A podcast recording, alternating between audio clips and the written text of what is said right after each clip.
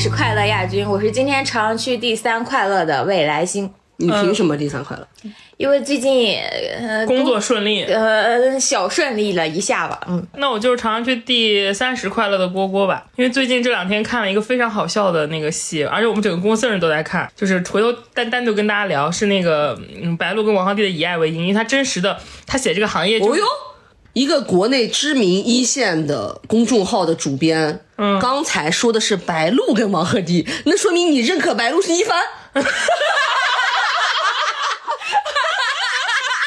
最近不是他们两家在因为这个事儿打得火热吗？啊，那我来解释一下，为什么我我认为这个戏里白鹿可以是一番，因为我带入的是白鹿那个角色，财经记者的身份。然后那个你想带入他的角色，请问你有倾国倾城的美貌吗？我没有，我没有。我们具体的到那个影视综漫谈再聊。我们回到今天的主题上来。好的，好的，继续继续三番。呃，我是朝阳区第倒数第一快乐吧，为为什么？因为刚才我展示了一下我的英语水平，被 他们三个人无情的嘲笑。因为我刚刚问叉叉，我说，呃，What's your favorite film？他说什么是 film 啊？然后他说是电影，我说那你为什么不用 movie？我说你是不是故意想让我出丑，所以用了一个复杂单词？刚刚差点听到肉松女士声音，让她来给大家自我介绍一下。嗯，Hello，大家好，我是朝阳区今天第三千快乐的肉松。为啥是这个苏？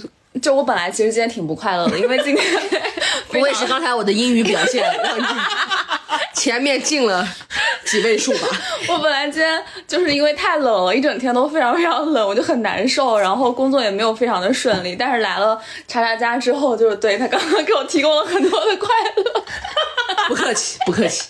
然后还吃了未来星点的湖南的粉，然后辣辣的，然后就很开心。挺好的，挺好的。那个，那我们多 happy，为什么今天上来？从 unhappy 变成 so happy。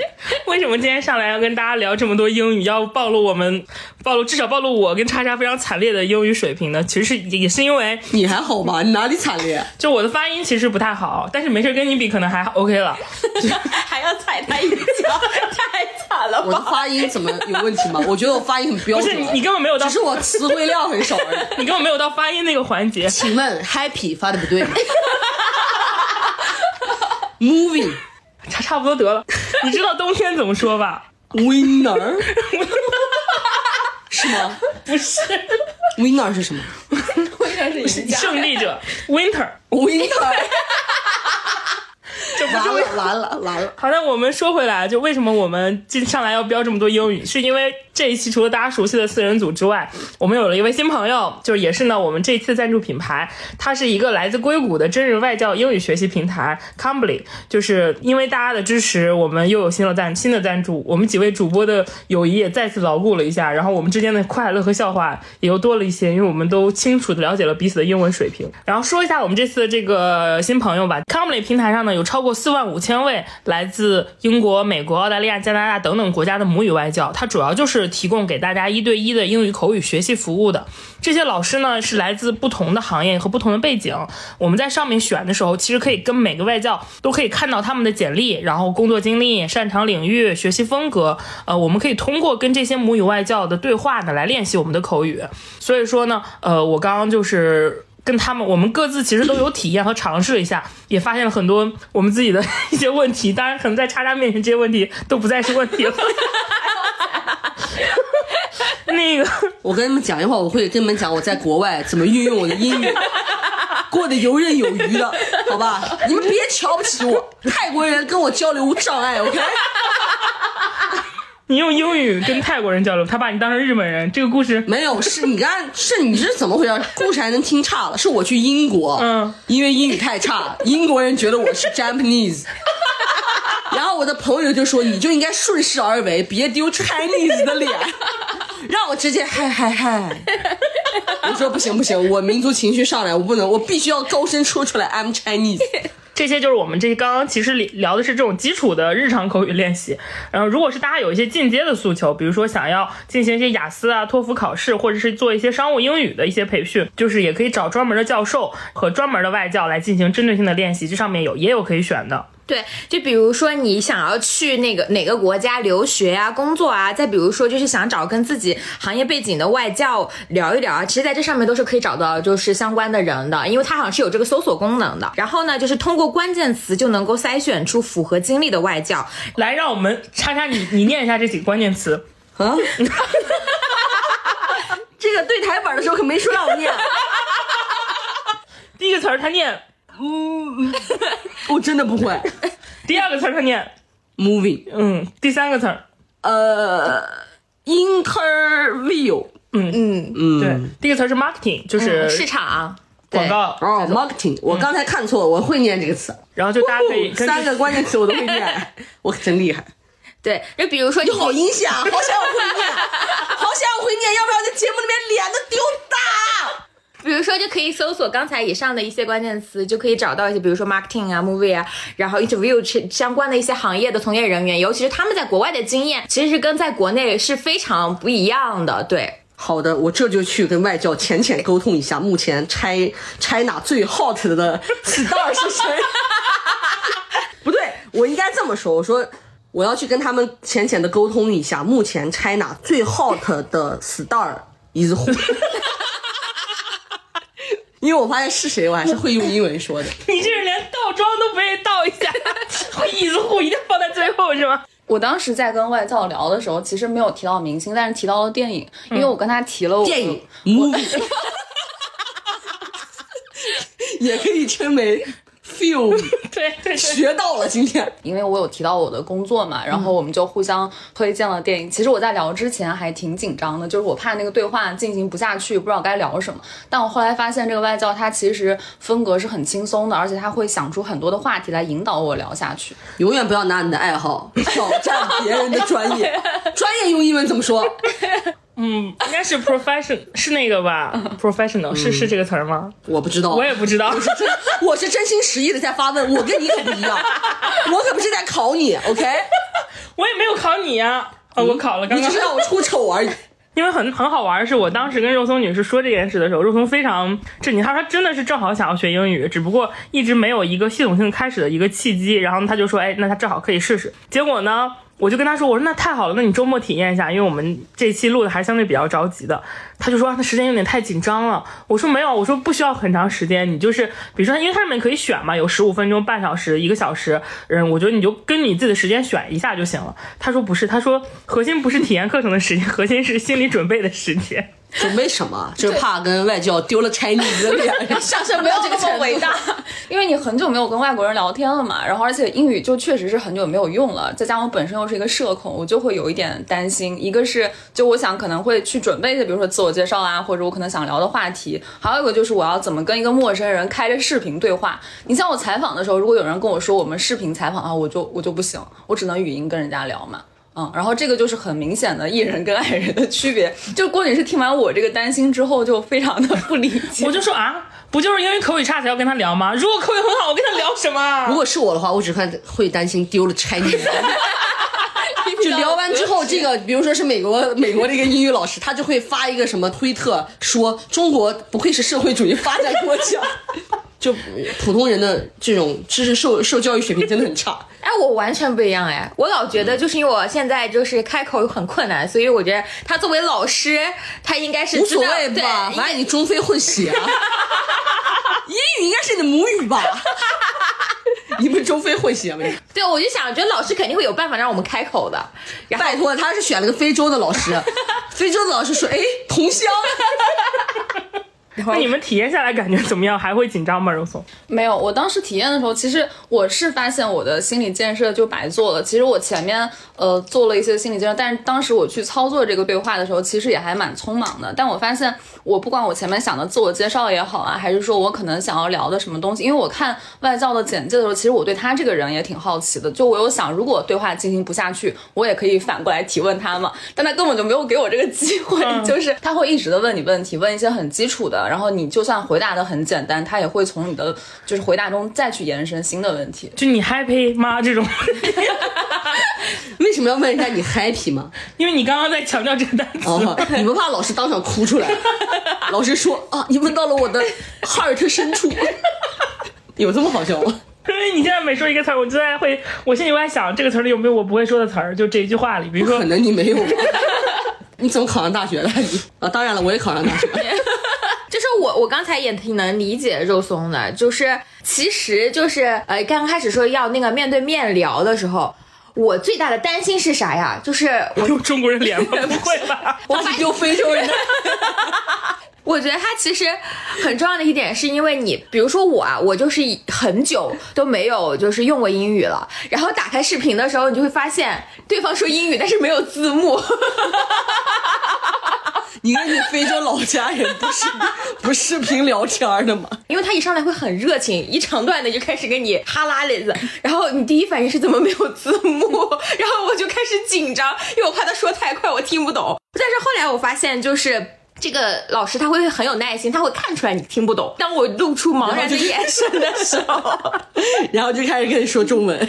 没有，他就跟我说，他因为他也很紧张，他看出来就是他一说了很长段的之后，我看着他，因为我其实当时在反应他说的那段话是什么，然后他就说完了完了，我的那个中文也不好，怎么办呀？我们今天，然后他就说你呃 take easy，然后我们今天是一个非常就是那个开放的对话，所以我们两个人都互相放轻松。就他一上来又是一个非常爱笑的姐姐姐，然后我就觉得一下子我的心态就呃放松下来，而且他我不知道这个姐为什么就跟我说两句话之后，她说你是不是第一次用这个软件，第一次跟就是外教用视频对话？我说是的，她说哦，那我说慢一点，因为她可能一开始觉得呃我是有基础的，然后以为他是中非混血。我跟你讲啊，如果是外教跟我说，我说的慢一点，我会跟他说这不是快慢的问题。但是连这句话用英文我怎么说，我都不知道。呃，This is not 快 and 慢的 question。最后沉默，最后外教说这笔钱我不赚了。然后我发现，其实就是在沟通的过程当中，我就会经常忘词儿，就是因为你的确太久没有处于那个语言环境当中，然后有很多词儿就是想不起来怎么说因为疫。情三年，好久没回非洲老家了。但是就是老师会引导你，他会大概通过我们的那个聊天的内容，就猜到你要说什么，然后来会告诉你那些词怎么说。你在跟他沟通的时候，他是有一个对话框的，如果你实在不知道什么词儿了，你是可以打给他打给他，然后他告诉你那个词儿怎么念。所以说这个服务也非常好打给他，打给他英文吗？你得会写那个词儿。那也太难了没有没有没有没有，你可以打中文，然后他可以翻译，然后翻译啊然后他念给你听，告诉你那用什么词儿。那我如果是我去体验，这整一段将会变成我跟老师的 QQ 对话。打开的对话框一直在打字儿，老师怀疑，哎，对面的人是不会说话吗？我就是因为这次体验非常好，因为开始我只约了三十分钟，因为我昨天就很累嘛，然后我体验三十分钟之后，然后因为我觉得对面那个老师非常的热情，又非常的好，然后我又又续了半个小时，加钟加钟了嗯对，嗯。因为现在是正好双十一嘛，所以说我们呢也专程为听友争取到了福利。呃，我们三个体验下来，等于说我肉松跟未来星，我们三个体验下来，其实感觉都还是挺好的。呃，所以如果大家有需要的，呃，听友朋友们，大家可以下载这个 c o m l i n 之后，输入我们节目的专属推荐码，就是我们快乐亚军后面的那个英文后缀 runner up，但是没有那个杠啊，就直接就是 runner up，大家就能够七块九就可以上一节三十分钟的外教试听课，然后而且呢还可以获得一个年卡五折的购买优惠和额外的十五分钟课时，等于说就是七块九就是四十五分钟。呃，我们的对话课，呃，就是。其实有不同的模式，这个后面我们再跟大家分享。不管是想练习口语啊，然后想练习听力啊，还是说就是想提升英语，或者很单纯就是想跟外教聊聊天儿的朋友，我觉得大家都可以大胆去试一下，嗯，看看效果。我觉得开始并没有大家想的那么困难。今天晚上你看我干嘛呀？我没有觉得开始困难啊，我只是不会开始而已。因为叉叉这种，他可能觉得基础沟通都有有障碍的，它其实比较适合是呃用那个迷你课程的，因为它上面也有一个功能，就是你可以跟那个 AI 机器人对话，那个 AI 机器人就是它是有文字的，就在你跟外教正式对话之前我们这种，差的人都不配先跟人对话是吗？就要先跟 AI 对话是吗？就是你不是你可以先跟他，他会教你一些最基础的懂了，问题，然后因为你怎么太差了，回答不。想浪费人类的时间。然后它是，而且它是有那个英文的这个有字幕的，等于他给你输入的是字，然后你再摁，它可以告诉你怎么念。这样的话，对入门来说，就是会比较让你有尝试的信心嘛，等于开启一份既不丢中国人的脸，又能开始对话的胆量。但是 AI 会觉得中国 AI 会觉得中国人类好差，AI 没有这个脑子，真的吗？嗯，真的。你跟 AI 很熟吗？好的，我我也不想丢 human 的脸。有这么好笑吗？你们最近生活压力是不是很大呀？好的，好，我们现在说回今天的主题啊。今天主题并不是差的英语有多差，就是而是其实我们最开始在沟通的时候，如果主题是这个，这期节目将会非常的快乐。我们穿插进去，穿插进去。改改了吧，把主题 跟客户说一声。就是我们跟肉松沟通的时候，其实我我发现，就是他跟我说他想学英语的时候，其实我也是，我这几年也有很迫切想要学英语的这个冲动。Why？我的理由很简单，就是工作，就是有的时候你的工作会采访的外国人吗？我的那个对话的外教跟你问过一样，有的时候会有，就不是说他是个外国人，而是说他本身喜欢转英文。不是，比如说我们跟罗素是有采访过，就是罗素，是就是素兄弟漫威哦，罗素，我不好对，就是，因为我平常是看到他们的名字，你一说罗素，我会想说，哎，我以为一个姓罗的中国人，你知道。还有一些外国大导演，就当时跑这个电影条线口的时候，是有一些这样的机会的。这些导演不会配一个翻译在旁边吗？就是如果你完全不 OK 是可以的，但是最好是你英文很好，能跟他直接沟通。而且如果有翻译的话，其实采访效果不是很不会很好不会很流畅因为你的对话一直被打断掉。如果是我的话，这个人我不踩了，这个机会让给肉松吧。而且有的时候可能就是然后我要跟老板说，罗素我也不是很感兴趣啊。所以说我就是其实就是很典型的工作需求。但是肉松女士她跟我说，她的目的是自己就是想掌握这门技能，嗯，这种人是我最想不通的。她觉得我需要拥有这个技能，哦，然后就很希望英语是一个我能随便，就我想用它，我需要它的时候，我就可以直接用的一个。就跟你那 C 你什么时候会需要他？就比如说，出国旅游的时候对啊，然后或者是你在路上有有外国人跟你问路，或者你 出去，你没有遇到过吗？我我跟你讲，我遇到过。我有个朋友是高材生，我去他那儿找他玩的时候，他周边不是全是北京的高校嘛，就有一些外国人，然后就有个外国人过来跟我问路。他刚跟我说完 hello 的时候，我跟他 我跟他说 sorry，我就跑了。我以为他跟你说完 hello 之后，你说 I'm Japanese，我真的说完 sorry，我扭头就跑。他可能以为我有急事啊。拜托，我在中国怎么会说自己是 Japanese？我可是超爱国的好吗？我在英国是因为那个英国人以为我是 Japanese，OK？、很难想象一个人英语差到哎，这个英国人以为我是 Japanese，是不是觉得我们中国人去不起英国啊？不是，是因因为为日本人的英语发音非常奇怪。嗯但我当时就没有说话，我只是听不懂他在说什么而已。我只是他跟我说完话以后，我扭头看向了我的朋友，我说哈。那可能是你这个哈让他觉得你是一个再说日本日本日本日本，我跟肉松女生的学习就是完全不一样。我们再往下聊，就发现真的差很大。尤其是工作之后啊，我们涉及到一些学习技能啊，包括然后学一些新的知识、获取新东西上，我们四个人的驱动力都还挺不一样的。我觉得这可能也跟我们小的时候的学习经历，甚至我们工作之后的一些不同的感受有关系。所以，我们今天的主题其实就是想探讨一下，作为一个成年人，我们在工作之后怎么样看待学习新事物这件事情。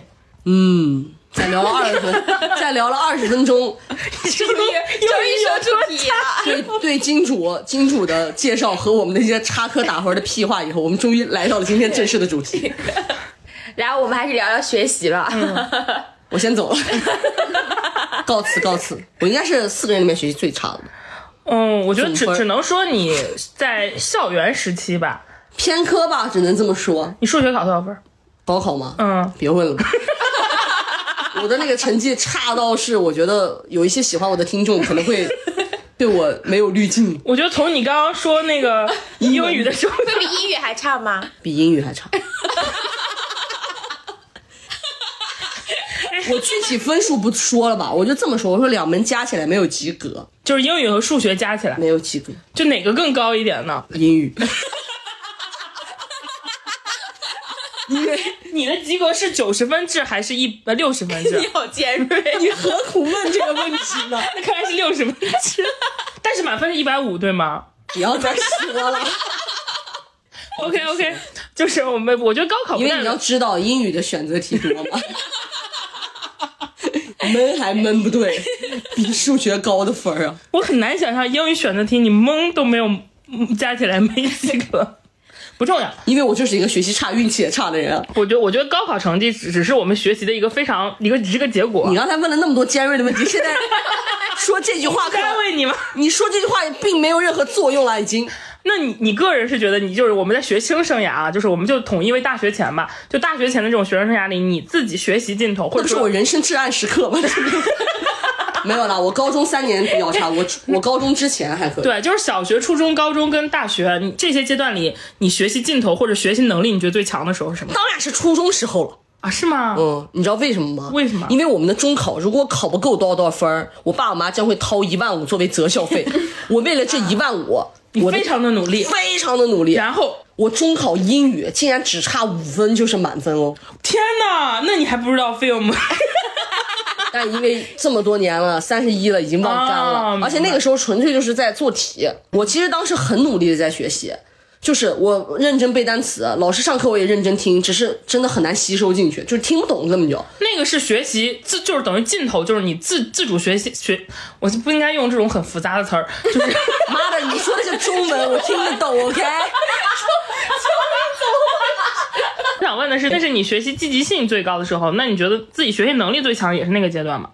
因为高中就没有在学习，不知道自己的能力如何，你懂吗？那不一定呢。比如说你不是学课，你学别的也算学习，就是新技能都算。我高中三年就是在荒废我的人生啊，嗯嗯，所以不曾得知自己的学习能力到底强不强。那你工作以后呢？哎呀，我觉得我的学习能力一般般吧，就是等于说学生时代你最强的就还是初中那三年。就是努力，真的在努力，为了钱，为了那一万五。你知道最可怜的是什么吗？什么？最后那一万五还是花了。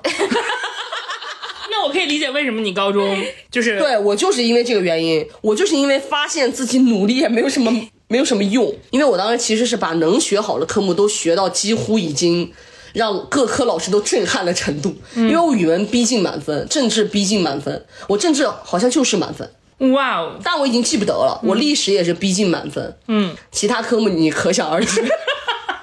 就这，最后差那个一万五的那个钱，差十分儿。我当时不夸张，我看到分数线出来以后，我发现我还要掏一万五的时候，我不夸张，我当时我就觉得我不想学了。我就觉得没有用，因为那个时候倒不是说是放弃自己，而是我发现我已经努力至此，我都只是这么个水平线，跟学习好的人有太大的差距。那我何苦再好好学习呢？我不如收获一份快乐。我就彻底就不学了。我高中三年除了呃语文和文综三门课还在学以外，我其他的课我都放弃了，因为你努力也就那样，你何苦努力呢？就我就不太愿意做这种回报率如此之低的事儿。然后外加后面不是又学了艺术嘛？后来你发现放心那几门课也并不影响我上大学，其实还是影响，因为如果我分数够，我我就能上中戏了。嗯，对，或者说北电啊、中传什么的这种，但是你不够啊。嗯，但也不曾后悔了，因为实在太因为你收获差了快乐。不是，主要是太差了。你要付出的努力真的能考到那个程度的话，我感觉我也不会达到这个效果的。嗯，郭女士呢？我是高中就会很明显，因为我高中的那个学校是一个呃省重点的，因为我是到了省会城市念的高中，可笑的是，我高中也是个省重点。但是我没有交择校费，可能唉人家还在实验班。对我我们那甚至不是个实验班，是个竞赛班。那肉松呢？我的话，我其实可以分享两段，因为我刚刚想了一下，它对于我来说，或者是就是它作为学习这个阶段来说，它就是代表性都还挺有，但是是很不一样的。呃，一个是我在初一、初二的时候，就是当时成绩非常好，然后是班里的语文课代表，然后当时我觉得我那会儿有学习积极性，是因为很受到老师的重视。比如说你的语文好，但我数学不好嘛，但是我当时的数学老师又非常好。我记得当时有一次家长会结束之后，我妈妈跟我说，她跟全班的同学还有在座的家长就表扬我说我我是他教过以来就是很多很多届学生里面就是很喜欢向他提问，然后请教问题。但我就是一个数学不好，然后因为我想向他就是问明白这些问题嘛，然后慢慢数学变得好，就有信心的这么一个过程。怎么说呢？我一直不是那种很拔尖儿的学生，但是。在这个被鼓励的过程当中，然后你慢慢对学习产生兴趣，其实它劲头是慢慢越来越足的嘛。然后后来又有了一个效果，但是到初三的时候，就因为一些原因，就成绩就不行了。然后哪些原因可以分享吗？早 早恋谈恋爱了吗？早恋，真的吗？不是谈恋爱，但确实是有喜欢别人，然后暧昧暧昧，哦对，然后就是果然暧昧让人受尽委屈。暧昧让人受尽对，然后那个就是很很九年义务制教育的那个阶段的学习状态嘛。然后另外一个其实是我上那个大学之后，就是大三、大四决定考研的时候，就是我其实准备考研的这个阶段是我。第一次真正的认识到自己喜欢什么，然后我想换一个我喜欢的专业。然后因为大家都知道考研这个过程，很多人会说它很折磨，然后你可能每天要早起，然后你可能寒假也寒暑假也回不了家，你要在学校里面复习。但是那一年对我来讲，就是我是过得很充实的，而且我很知道自己要什么。嗯，像学生时代的时候，我可能比如说我爸会问我说你以后到底想干嘛呢？我就回答不出来。我可能会很认真的学习，但我那个认真就是在于我守规矩，可能我不会拖作业，我会按时交。就比如说暑假的时候，我不会不会把作业拖到最后一天才去写，我是这种人。但周松女士就是那种会作业借给我抄的人，就是会有这种好学生正常写作业，我就会在开学前最后两天去问他借，然后在我家疯狂展开一些抄写行为。对我会认真写，但是我又不是那种非常非常厉害的学生。但我说实话，你还蛮认真的，你会提前两天借。我是交作业当天，当天抄。然后我到考研的阶段，就是因为我换了学电影嘛，然后我那年又看了很多的电影，然后比如说我喜欢的演唱会，我也没有落下，然后嗯，我也没有学的非常的卷，然后而且我前面说到英语嘛，我对英语最初的兴趣其实是在考研的过程当中，因为我当时想着说我不能完全的死记硬背去学这个英语，因为考研英语它有很多就是知识的一些东西，嗯，而且当时也是不考听力的嘛，但是我当时准备英语是我看了原文的小说，然后后我其实看了很多的美剧，啊、然后我是用那种就是偏趣味性的方式去提高自己英语的那个能力的，所以我当时觉得我这个产生兴趣，然后这一年我都是在不断的就是有一些很新鲜的东西涌向我，然后那个学习动力是更自发的，就是跟我刚刚前面说的那个初一初二的时候被鼓励式的是完全不一样的，但是我觉得这两种都还挺有代表性的。嗯，第一个是你遇到了一个很好的老师，他们他启发你走上了一个很正向的学习，对，因为你进步，他就会给你正向反馈。第二个阶段，我觉得其实就很典型，你有自己很明确想要做的事情对，就不是说我不知道该干嘛，我去考个研究生，因为我知道现在我身边有很多弟弟妹妹，他们是这种逻辑，我不想走上工社社会，或者是我工作很难找，我就必须得去考研，延长我学校的寿命，那他就会觉得很折磨。有人想听听我趣味考研的故事吗？你还考过研呢？哦，啊，那你展开讲讲。其实是这样，虽然我不学无术，但我一直很想当一个老师啊，这个我倒是知道。啊，teacher。然后呢，我当老师会不会那个不念啊呢？呃 teacher，呃 teacher 是吗？不重要，你们懂意思就行吧。那看来你不能当一我个 language 就是用来沟通的，OK。然后我当时就是想考研当老师，因为我想当大学老师。嗯，完了之后，我其实想法就是当个艺术院校的大学老师。然后完了之后，我又觉得我善于沟通，又很有煽动性，我当时是这么觉得。我同意，I agree with you。对，想必这句话出现在这里，应该是说你同意我的意思，是吗？我只能用中文的语境来揣测你刚才英文的意思。对对，完了之后，那个我当时就考研，然后就学了一两天就不想学了，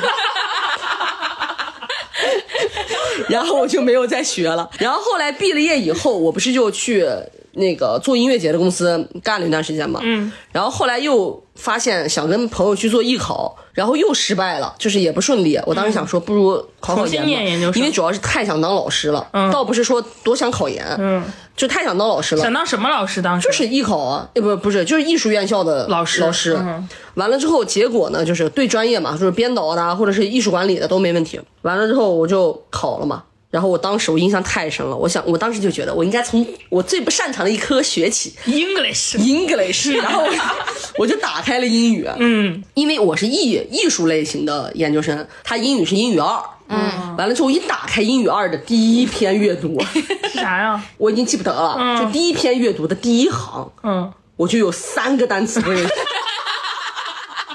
而且不是不认识那么简单哦，是没见过。完了之后就只认识 the、this、it、what，就这种词儿，你知道吧？但是那些词儿在整个句子里面，你也不知道它是 在干嘛。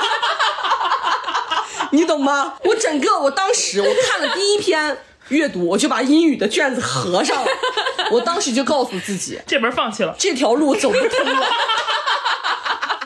但我当时还想着说，那我就我因为我的想法就是还是要试一次，我们不走到那个头你不死心嘛。嗯，我就开始学别的了。英语就被我们永远的尘封了。然后快到英语考试的时候，我有一个呃外交学院的一个朋友，就是他考上外交学院了，他就跟我说：“你背几个模板吧。”我说实话，他模给我的模板我都没背，嗯，就背不会。嗯，然后后来就英语就只考了十几分，就连线都没过，就你很难想象，但我的总分过了。只有英语没过线，因为我政治很很 easy 对我来说。所以你是念了研究生吗？当然没有呀，我英语线都没过，你怎么听故事啊，的？它是对英语单独线啊，我以为有一些专业它会不卡这个。没有英所有的考研英语都是对那英语就是你单科也得过，你总线也得过。反正我当时那个专业是什么，至于哪个学校我就不说了。，就是我我怕那个学校给我打电话 没有念研究生 说。我侮辱了他们的专业。然后反正就我其他科都考的还不错，尤其是有一门科我考了快一百四，是艺术类的那个专业课。啊，然后我政治也对我来说也是 so easy。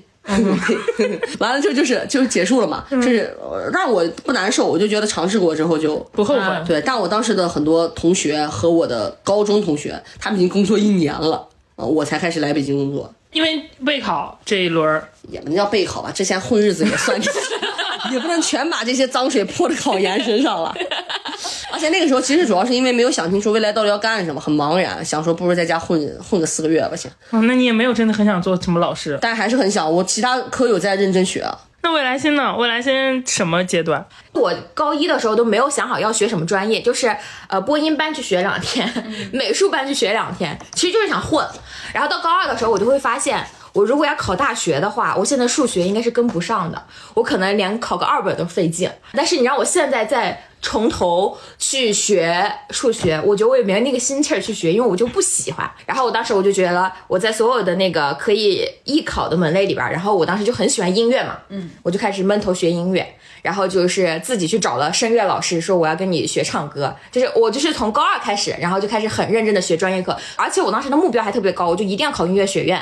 就是对于一个从高二开始学艺术，然后一定要考专业院校的人来说，其实还是有点难度的。然后就当时没日没夜的学乐理啊，然后就是看各种声乐的书啊，以为的书看多了就能学会唱歌什么之类的，然后看看多了 就能学会唱歌。就是各种当时声乐教授写的书什么，我都在那儿看，就在看什么怎么发声位置啊什么之类的，书看多了怎么能学会唱歌？就是看一些理论嘛，总以为就是有用，然后就当时很努力，但是还是很幸运，最后就考上了。说实话，我现在对有关音乐的，包括艺术史的一段的积累，很大一部分都是从高中的时候就是建立起来的。嗯，我不知道你们最近有没有看一条微博，就是那个微博是呃还转的挺火的，就是类似于就是说东亚人还是中国人永远都逃不出的那个噩梦素材，然后他配了一堆图片，那些图片里就有那种。堆满书的那种课桌，还有那种很暗的那种教室，还有那个背后贴那个横幅，然后还有那个粉笔字儿离高考还有多少多少天，就是总之就是那种特别嗯大家都很熟悉的那种，我觉得那应该是高中高中时段，大家都很熟悉那种高中课堂，就题海呀，然后奋斗啊，就是学习这种概念的东西。我想问问你们。就会有有这种感觉吗？就是这种所谓的东亚人的学习噩梦这种感觉。我有艺考生的学习噩梦，就是艺考排队的时候。就是你知道艺考它呃，尤其是湖南，它是冬天去那个拍摄，然后那个湖南它室内是没有暖气的，我知道你们是不是里面要穿？但是我们要穿礼服对要搭羽绒服裹着。对，然后拿羽羽绒服裹着，然后要穿很高的高跟鞋。但是那个排队的队伍呢，尤其是你前段时间比如比较好一点的学校，它的排队队伍就很长。我不太记得我是考什么学校了，反正是某一个很好的师范吧。当时我排队在。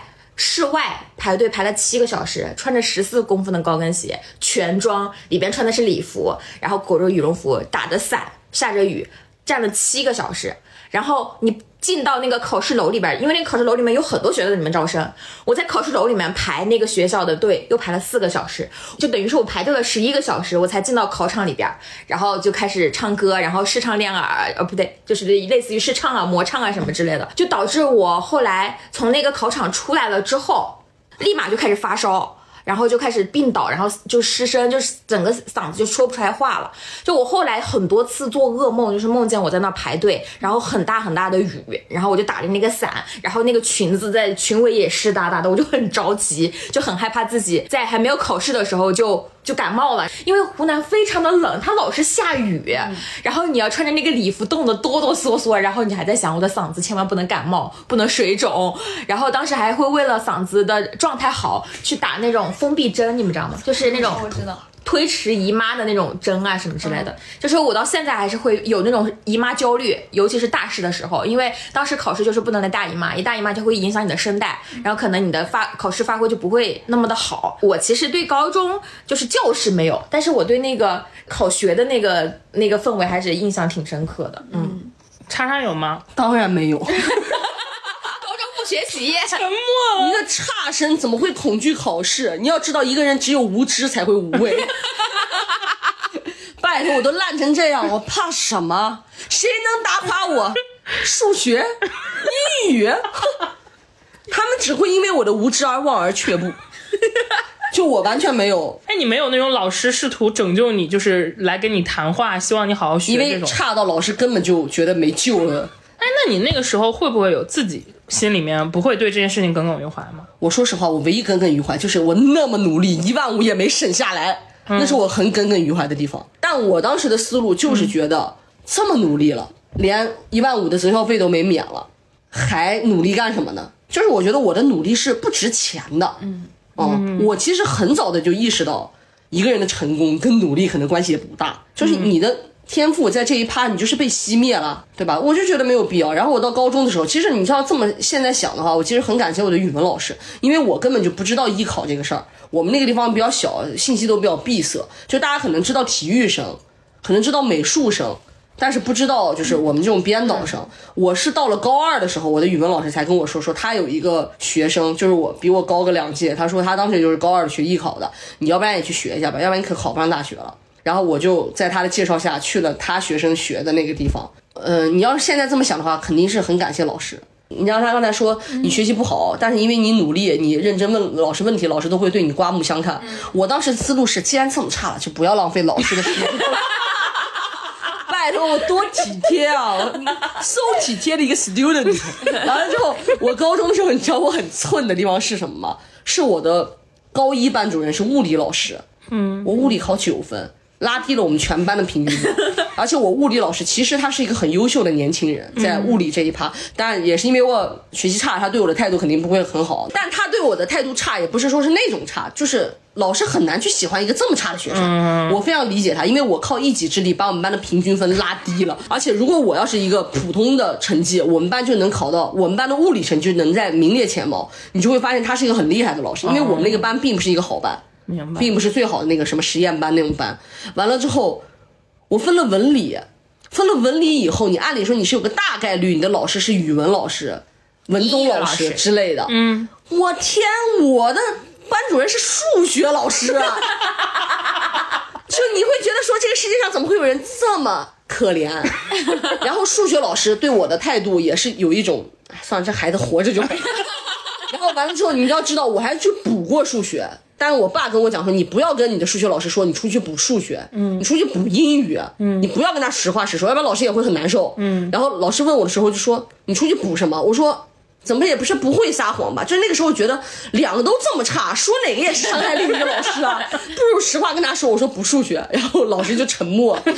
那我不是之前跟你们讲过吗？我爸是找了一个复旦的，嗯。学生，那是因为是我爸的朋友的孩子还是怎么着？我记不得了。他教我数学，教了我苦教三个月，最后那个学生怀疑自己，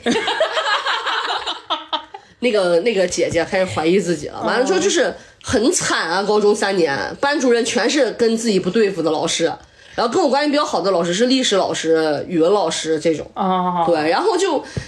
就你刚才的问题是啥来着？就问你有没有会觉得这种东亚人的学习噩梦？完全没有，因为你还是那句话，因为太差了，就不会有噩梦。郭女士竞赛班应该有噩梦吧？是我其实小的时候，或者说我在上学的时候，一直觉得是没有的。嗯，就是最惨的人是求而不得的那种，你懂吧？我这种就是。就不得啊，就没有什么，没有什么好噩梦的。因为我们那个学校，虽然我在的那个班成绩非常好，但是我们那个学校是整个的学校的师资力量跟教育水平都非常的好，而且它不是那种管的非常严的学校。你像我们其实没有。五六点起床早操，可能也也因为也寸，因为我高一那一年，我们我们整个省猪流感通报了一个班，就是我们班，我们学呃不是也不是晚，我们学校的，我甚至比别人多放了一周的假，所以我们那三年早操都取消了。而且因为是竞赛班，所以说我们老师除了盯你竞赛，班主任他不太会盯你太多别的，其他科的老师也会觉得这个班的学生是要搞竞赛的，也不会对你有特别苛刻的要求。然后我们班的文科类老师又是整个省非常好的文科类老师，我就举个例子，就是他是会给我们。在批高考作文之前问我们要我们想看的什么高考作文，他会拍下来给我们班里放的。比如说我们班里说想看零分的，想看写谈恋爱的，他都会专门拍下来给我们放。所以我一直以为我没有这个噩梦，嗯，因为我我感觉我整体，因为我在我们班成绩很不好，但是我很坦然。我觉得虽然我在我们家成绩好，但是嗯。世界上比我聪明的人又不是没有，然后比我努力的人有一大把，我凭什么跟人家比呢？我都去看闲书玩有的没的了。我自己心里调整好之后，我其实以为我很释怀这件事，但是看到那个微博那一瞬间，我真的被击中，因为我真的后来就是工作很多年之后，当我压力非常非常大的时候，我会做梦，梦见我在考数学。真的，我不知道你们有没有做过这种梦啊？就是在我很那我在排队，我做梦的真的就就跟刚刚未来星说他在排队一样，我是真的会做梦我在考数学，而且永远都是在考数学，因为只有数学我考的最差。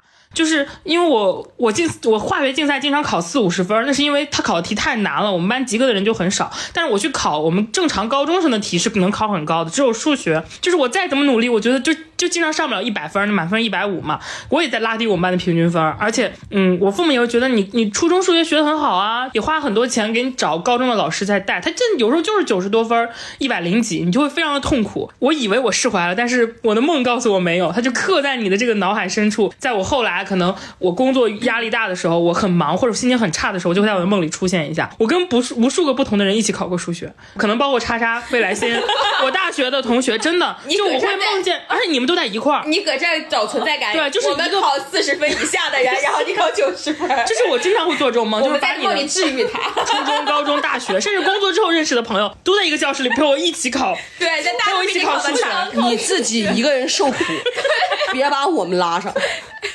而且拿我们这考四十分的给你治愈你的高中是吗？虽然我的数学考多少分我不在意，但你把我放在一个教室关两个小时，我也是非常不开心的。而且还有一个点就是，它会让我对于一个人该做什么会有一个很强的认知感。就在我呃，在我很早之前，我们班主任的老师非常想说一句话，叫做“一个年龄段是有一个年龄段该干的事儿”。反正我不知道你们有没有这么说过。我们高中的老师非常喜欢说这句话，他说的给谁呢？就是说给谈恋爱的人听啊。就对我的我的数学老师也这么说过我。就是我当时非常生气的一件事情，就是当时我的室友也是跟我关系很好的一个女生，她跟隔壁班的男生在谈恋爱，完全没有影响成绩，因为他们两个都是。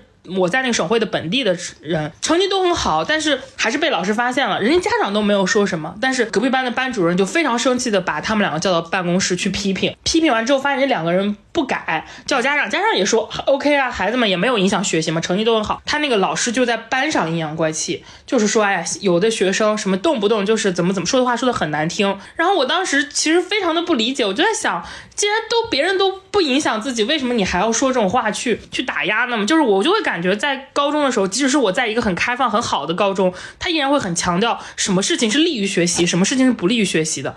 他会拆的非常的开，就大家在他们看来，恋爱或者是呃你出去玩，有的班的语文老师会觉得看闲书也不利于学习，当然我们班不是。然后他这些事儿就都不允许干或者不鼓励干。我觉得这个可能对我的这个影响其实还是挺深的。我也被那个老师说过那个话，就我数学老师，因为其实我数学老师都最后放弃我了。因为他他管你谈恋爱吗？就是我，我其实当时毛病很多嘛，然后谈恋爱只是其中一项。我还跟那个，就是我这次在 Cambly 就是聊这个生活的时候，我还跟他说了就是中美那个文化差异。我说我们十八岁之前是不能允许谈恋爱的，我们所有人都是 friend，就是，就觉得所有人都是 friend 这件事情很好笑啊。对，哎，我我真的我我其实到了高中那个阶段，我才非常的。震惊，就是那时候看很多，我跟肉松女士一样，也是那个时候批量的开始看美剧、英剧这种的，你就会感觉他们的那个世界仿佛跟我们是完全脱节的，你就不能接受为什么他们那些青春片里那些跟我们一样的高中生，对他们，当然我知道可能有夸张，因为我们的老师总告诉我那都是假的，但是那个时候你也会能感知到人家的高中是允许谈恋爱的，甚至他们会觉得。不管是 dating 还是说是跟朋社交男女朋友之间展开情感交流，这也是学习的一部分，因为这是学习如何就是拥有爱情或者是感受爱情，建立正常的社交关系。因为爱情应该也是感情关系里很重要的吧。但是我甚至觉得那个时候，我我们高中的时候，不光是爱情不允许，如果是说你在。友情啊，或者是说很多其他的感情上过多的浪费时间，也都会觉得你在浪费时间。就是他们会觉得，在我们的这个体系里面，学习就是单纯的应试，就是为了考试才叫学习。至于我其他的，呃，我觉得看个课外书。嗯，可勉强算学习搭个边吧。为了你，还是为了作文考得好一点儿。至于其他的，我交朋友，我那个我去练什么别的有的没的的，然后我去谈恋爱，他都会觉得这是对学习有害的事情。对我当时跟我最好的朋友做同桌，然后我们两个人因为上课讲话太多，然后被老师 这不是每个人开了，就他不让我们坐一起。然后后来比如说有外班的朋友来找你，他也会说，哎，你怎么有那么多跟你有联系的人？你不要跟外班的人走动太多，你就好好学习。就是我甚至都不是上课那段时间，我可当然也可能上课也有，我甚至下课的时候跟我的前后桌在一起、聊天聊得太嗨了，我们从来不管我们座位的班主任。就是假借着大家可以换下座位，我也不管大家随意换的理由，但是只点了我，就是 你坐到那边去，把我跟我们那串人调开我了。当时还跟外教说，我说我们在十八岁之前都是 friend，到了十八岁之后都是 couple。然后 他说哦，interesting。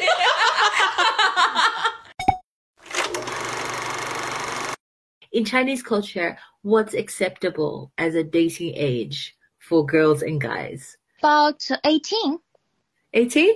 the age Okay. of you go to the college, Mm-hmm. you can dating. You can start dating. Yeah, you Oh, okay, okay. This is interesting. So, and before that, you can't? yeah, not allowed. 哎不不是你们怎么聊到 dating 这个话题呢？我也很好奇，就是你是选了什么不？是，就是我当时其实是没有选择主题的，因为我当天不是上了十个小时班，也就已经累到要死了。然后我就想一个就是简单轻松的对话，然后我就选了一些，就是在那个列表里边，就是它会有那个实时在线的那个列表，然后它就会写，就是这个时候你是可以约这些人随时开始课程的。我就选了一个看起来就贼开朗，我就感觉这个姐我跟她聊天应该会非常的快乐，她叫艾丽，然后她就她的那个那个简历上面她也说我就是一个教学风格非常轻松的一个人，然后如果你有目目标或者目的的话，你可以跟我说，然后我会在这个以你的那个目的为目标，然后跟你来引导你进行一些对话，但是他就是那种很幽默、很轻松的一个教学氛围。而且我看了一下他的履历，我觉得他的工作经验非常的丰富，有什么联合国呀，然后还开过摄影工作室啊，然后他去也去了很多国家，比如说亚洲啊、欧洲啊什么这，然后他还会法语，我就觉得这个人的经历非常的丰富，哎，他还有三个女孩子啊什么这，我觉得这个人，呃，应该跟他聊天能够聊出一些跟我生活中很不一样的东西来，所以我当时就选择了他。所以后来的时候，我们就跟他聊聊天，就聊了一些生活方式啊什么之类的。我就跟他说，我说因为那个我是从事那个娱乐行业的，我有很多工作是跟什么。电影啊，然后剧集相关，然后就七里八啦聊电影。我说中国，他就说那呃中国年轻人喜欢看电影吗？我说当然喜欢啊，因为中国人年轻人约会都去看电影院约会，没有别的事儿可以干。然后就开始说到 dating 了，然后他就说那你什么时候开始 dating？未来的现在 dating 话题过渡的好自然，他不是我遇到我有拥有这样的天赋。他就是等着外交 Q 你。没有，我跟他聊的内容其实蛮像，但我就没有聊到 dating。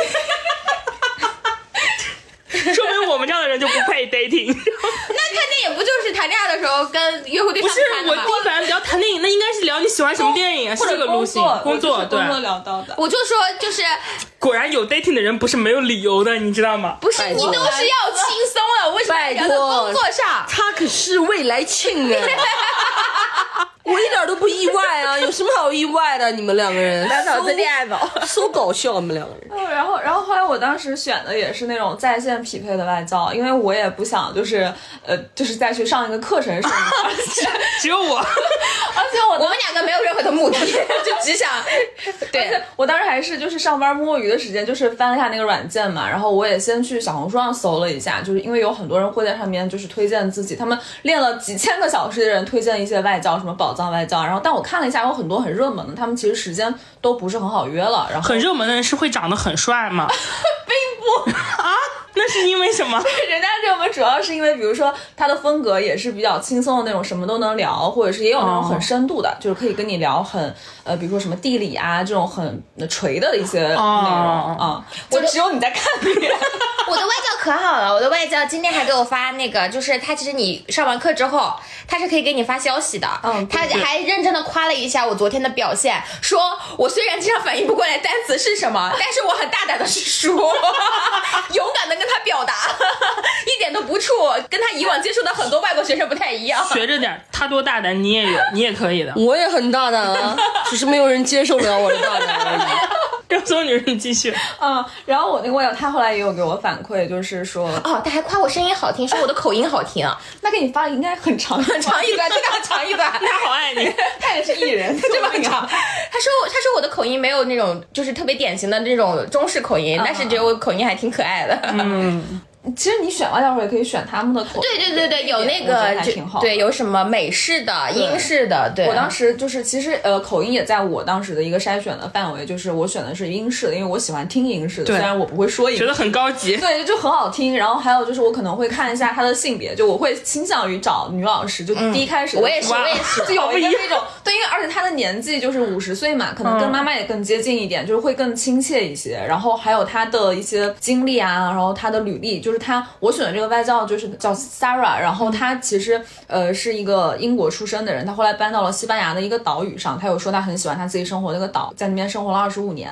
有几个女儿，然后包括他很喜欢电影，就这种关键词。因为我当时最开始，我虽然在小红书上看了一圈，我不是说没有时间嘛，大家可能，而且都是很热门的外教，我就先用关键词去搜了，搜了英语，然后我选了几个，我觉得可能呃他们的简介，我觉得看起来是比较能跟我聊得来的，然后他们的风格也都是比较轻松幽默的，然后包括学生们对他们的评价也是比较好的。我先选了几个收藏起来，然后我再去看能跟我那天时间匹配得上的外教，然后我就选了那个我那天聊的那个就是你很难评，就这两个人，尤其肉松女士，她。不光要做心理建设，还会专门去小红书上搜攻略。对啊但是当他们匹配的时候，他们挑选的是 随就是在线外教匹配。然后而我我一个完全不担心开口难度的人，我居然选的是课程啊！当然我我觉得这个跟我那个就是因为我为什么选的课程，是因为我就很难我很难接受这个话题特别飞。就比如说我会希望它是在我的控制范围内，这应该跟我个人习惯有关系。就希望我们的聊天或者对话，尤其是跟陌生人的时候，就是。尽在掌握的那种感觉，所以我就选了一些嗯那个主题课程。还有一个小小的私心是这样的，就是我当时也看了一眼在线外教，我想找一个选一个长得很帅的。我这么的肤浅，是的，但是没有找到，就是也可能我没有再往下翻，然后我就嗯，我就我就回到了就是课程为目的，因为它是上面是有一些基础课程，就是它有练习时长，大概就是有类似于十个左右的话题，基础话题，比如说你喜欢吃什么食物啊，你家的宠物啊，然后你的工作啊，等等等等，然后你可以就这个话题去跟外教。匹配对话，那个话题里是有 PPT 的，它可以展示给你，你就会大概讲你们这段时间在聊什么点，然后怎么去做一些填空，然后以及一些可以聊的。然后很好笑的一件事情呢是这样的话，它是随机的，等于他匹配那个老师是符合这个教程的老师，随机的匹配，而我呢匹配到了一个长得还挺帅的一个美国小哥，就郭女士刚跟我说她要去找一个比较帅的外教，我就觉得很荒谬，你知道吗？很好笑。对他他我说那你去采访的时候也会希望采访对象是好看的。然后我跟他说是啊，我觉得外貌对对我来说还蛮重要的。然后正好那个美国小哥很帅，但很好笑的一件事情呢，是我当时选的那个主题是工作，就是我没有想到和那个主题工作会聊到那么深。他有一个聊天的那个固定的框架是聊一下你的 manager，就是你的 boss，你的你的老板是怎么样的。我们就正好切入到这个话题了，他就问了我一下。他问到我这个问题的时候，我沉默了，因为我心里在思考我到底用什么样的词汇形容我的老板。这个小哥就问我说，他以为我真的沉默了有十几秒，他以为我不知道怎么说。他说你不要想用很难的词汇，就是用基础词汇也 OK 的。我说我不是，那就全是脏话。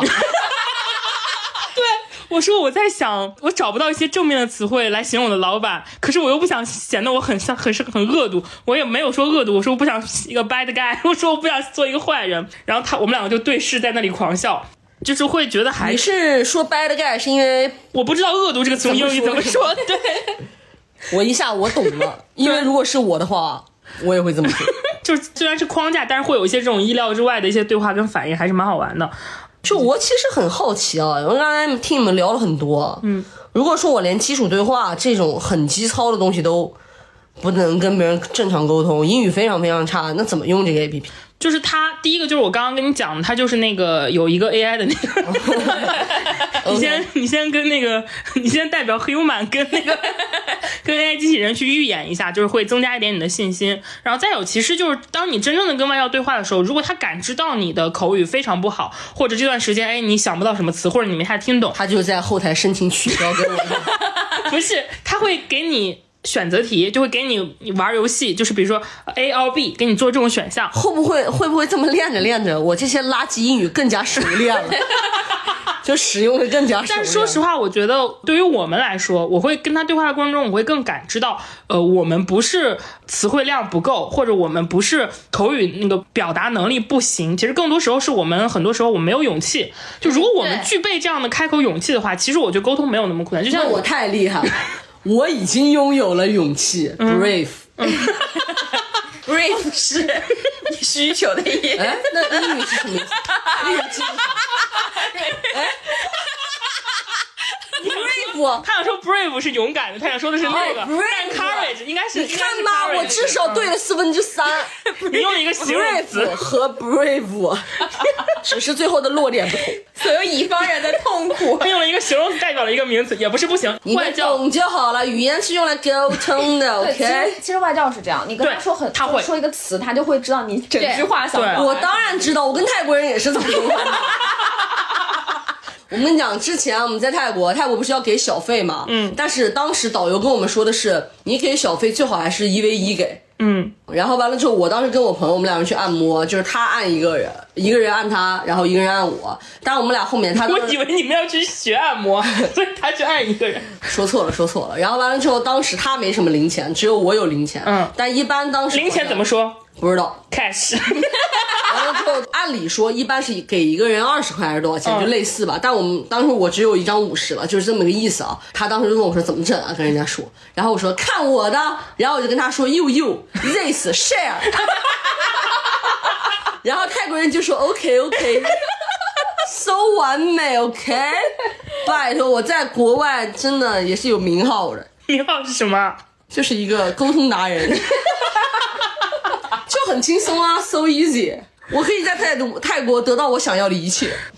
哎，那我们说回来，就是刚刚还没有问肉松女士，就你对于整个这个东亚噩梦，对东亚这个感知是什么？嗯，呃，刚刚听郭女士讲到那个她做梦的那个事情，其实我跟朋友讨论过这个话题，因为我有一次看一篇文章，他们讲到小镇做题家，然后说到很多人会提到说自己成年之后，然后毕业之后、工作之后，还会一直的梦见高考。我就想了一下，我从来没有梦见过高考。嗯啊、我是从这个判断。去判断说，我可能没有这类的噩梦，没有 PTSD 对，因为我好像就是学生时代，呃，虽然我前面说我还比较乖，就是因为我我不想说我是那个怎么讲呢，就是破坏规矩的人，我不想拖后腿，我觉得我就中不溜啊。点你的七分儿，我确实上学的时候是那种，破坏规矩的人。对我喜欢破坏规矩。对，但我不是那种人，但我也会做一些，就是比如说我也可能也会看小说啊，然后我的枕头下面也会放《暮光之城 》，然后就是会背着老师干，然后可能爸妈也以为你挺乖的，然后可能我周末跟爸妈说我去图书馆自习，但其实我就看言情小说，或者是我去看那个电影院看电影啊什么的。嗯，我想了一下，其实我是一直以来可能心态上还比较好，因为像我身边就家里面我有那种别人家的小孩儿，就我妹妹她是那个表妹，就是她是清华的，她考上了清华。哇哦，对，所以就是你是成长在这种环境当中，但是我爸妈不会强行要求我，就是说他们不会拿他跟我去做比较，就我自己心里面我自己知道那个差距，但我又不想求说我一定要赶上他或者是什么的，而且在我的学习过程当中，就是一直有老师在鼓励我。我想我前面说到，就是初中的时候，可能我一开始数学不好，但是我慢慢的在寻求这个进步啊什么的。然后像我语文可能一直会比较好一点，老师就会格外的可能会 Q 到你说，哎，嗯，读一下你的作文啊，或者怎么样。就我是比较容易从这些东西当中获得一些鼓励的。然后，嗯、还有就是，我觉得我上学的时候，很多时候我的朋友也。挺多的，就是我觉得我的生活一直是处于那种就好像在过自己的小日子的那种感觉。我不把，我不太把你是一个生活在种田文里的对。我不，我不太把这个学习当成一个我有一个很强的目的。我当时觉得好像可能是我没有完全意识到高考的重要性，或者对它对我的影响。当然，我们事后看，就是你在高考结束之后，你还有很多的机会去改变一些什么。但是当时其实有很多人，他觉得你高考这一关。你如果过不去，或者是你达不到一个很好的效果，就会怎么怎么样。我不是一个很有目的性的人，所以我当时觉得我就达到一个什么样的地步就好了。然后爸妈也不会强迫使你，然后你的老师和同学们他们也有很喜欢你的点，我就觉得我的日子一直过得还挺开心的，所以我好像从来没有说那种真正有噩梦的时候。嗯，那你们觉得你们学我们学生时代这些学习经历有没有给你，包括现在或者是工作之后的这种学习的习惯，或者你自己的性格养成有什么很关键的影响吗？我其实会有的，我觉得就是你认嗯了解任何一个行业，或者说就是，呃，尤其是你陌生的行业啊，我觉得对于我来说，我每一次都会去找到这个行业里面最出名的人，以及他相关联的，比如说学校也好，或者公司也好，就先去了解这些人和这些公司，嗯，这就是我的习惯。包括我学历史，其实也是同样的理论，就是我在比如说记每个朝代它最有特点的，比如说要经常要考的那几个字儿啊，或者什么之类的，我其实就是因为先去看这些朝代里面，我觉得最有代表性的帝王是什么样的，然后最有代表性的文化的作品是什么样的，就是这种方式去首先让自己在。自己的脑海里面建立这个人的一个，就我感觉就跟那个世界观里面把这个人建立起来一样。因为我后来的工作涉及到各个行业，而且涉及到各个工种，我就会去呃试图的去了解真实的人和真实的公司和它真实的运营。因为我觉得就是每一步你都得知道，最后你自己去做这个事情的时候，你才不会比如说有遗漏，或者是说出现任何的情况你是应变不了的。就是如果你大概的知道好的东西是什么样的时候，哪怕出现了意外。你是能找到方式把它给补上去的啊，这就是我一直以来的学习方法。我知道我的学习方法是什么了。什么我发现我刚才想了一下，我渺小一生当中几个关键渺节点。小的一生我？现在觉得，我是每一次如果要学个什么东西，一定要给自己找一个强目的。嗯，就这个目的必须是对我有很大的好处，就像你初中不用交一万五资料费，对我要有很大的好处，来激起我的好胜心。我觉得我就是得先建立起这个东西在我脑子里面的印象、认知认可，我才可以。就是我觉得我一定认定它是好的，然后我就以这个好的方式去学习。嗯，对，我的逻辑是，如果这个事儿不能给我带来好处，我就不会去碰。嗯，跟未来星说的那个，就是找到行业里面顶尖的人。就因为我刚刚在来找你们录播课之前，我路上面打车的时候在听播客嘛，然后听那个一一期讲那个中国特稿的那个事儿，然后里面有一个嘉宾，也是一个很厉害的记者，因为他们当时聊到说那个记者，比如说他是一个写很多社会议题的人，突然要他去做商业报道，他怎么办？就是因为记者他可能会面对很多不同的行业，但他不可能是所有行业的一个专家。嗯，然后这个记者就分享他的经验，说你就去找这个行业里面最最顶尖的人，然后他的这个 top，你去了解他，你可能就能对这个行业有一些认知，或者对他的标准有一些认知。然后如果说我自己的学习过程中，的一些养成的习惯，或者是后来得到的认知的话，其实就是你想去学一个东西的时候，对我来讲啊，就是兴趣是第一驱动力，第二是我要找到方法。就是因为我后来回想说，我在大学之前那九年是九年不对，十二年，就是我虽然有过学习好和学习不好的时候，但我一直都是属于就是呃平均下来讲都是处于那种就是说。被灌输的状态，嗯就是比如说老师教什么我就学什么，我不太会自己去想我要怎么去学习这件事情，所以到最后就是有一阶段，就是我爸可能还挺困惑的，说你到底想干嘛？以后你这个成绩有点不上不下的，你自己怎么想的？但是我其实不知道该怎么去提高它了。但是后来当我呃就决定考研的时候。我不是因为我自己有很强的兴趣嘛，然后我很想要换那个领域去，然后我就会想我要怎么快速的。就是去学这个事情，然后包括英语也是。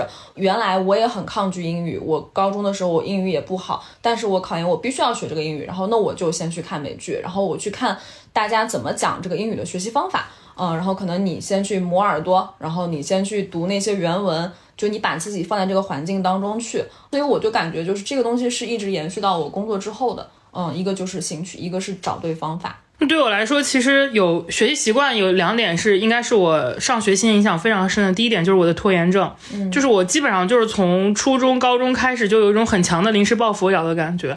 就是初中的时候特别明显，就是我觉得啊，我只需要通过考试前，然后来学习一段时间，直到我现在工作还是经常赶着死线期，这个是一个不太好的习惯。第二个习惯是很个人一个习惯，因为嗯、呃我那个时候会在小学的学习的过程中会把看电视，然后听音乐等等这种听跟看的这个行为跟我的学习过程严密分开，所以到大学以及工作之后，我摄入新知识的第一渠道永远都是文字。我非常的嗯不习惯，或者说是呃会觉得。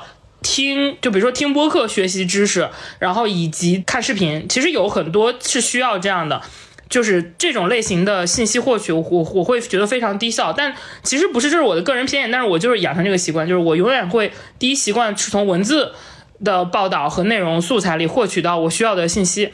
然后至于性格养成的话，我觉得第一个性格养成就是我觉得。呃，永远都比你很强的人，这个真的是我高中对我的一个认知，因为我当时初中的时候是我们区的第二名中考，还是太优秀了。我幼儿园的时候就知道有太多人比我强了，但是我我当时高中到了省会你，们的眼界呀，真是浅呐！就是到了省会，就是考试的时候，就真的你会感觉哇，原来有那么多人都比你考得好。其实你说没有落差是不可能的，但是很快接受了这点。就是我没有很强的心理压力调整期，就我等于说我之后到了各个领域，我都能接受这件事情。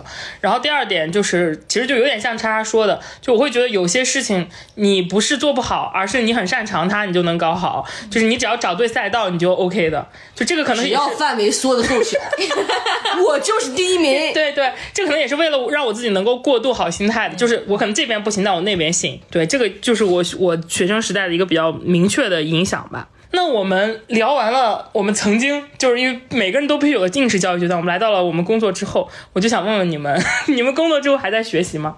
我们把学习这个定义广泛的一点啊，它不是说我们一定要学学习新的知识，但是它可以是那种，你可以是一种学习习惯，也可以是一种呃很自律的再去做一件事儿，或者接触一个新的领域，这些都算学习。那我有哎，嗯，我太多那个三天打鱼两天晒网的事儿。怎么不说话了？你突然我在沉默了。等他说完。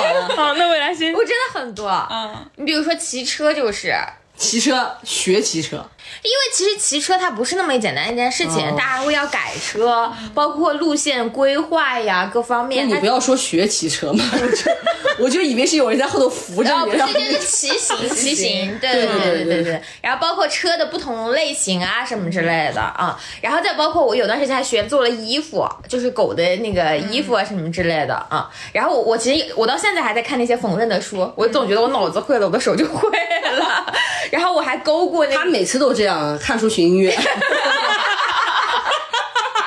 他好喜欢看书学一些需要动手的那种。你你才是我啊，你才会从文字中获得新知识。他在这方面跟我对爱情是一样的，读万卷书，行万里路。但是我真的做出来狗的衣服了。那我能问一下哪本我也真的谈恋爱了，哪本书教你插兜吗？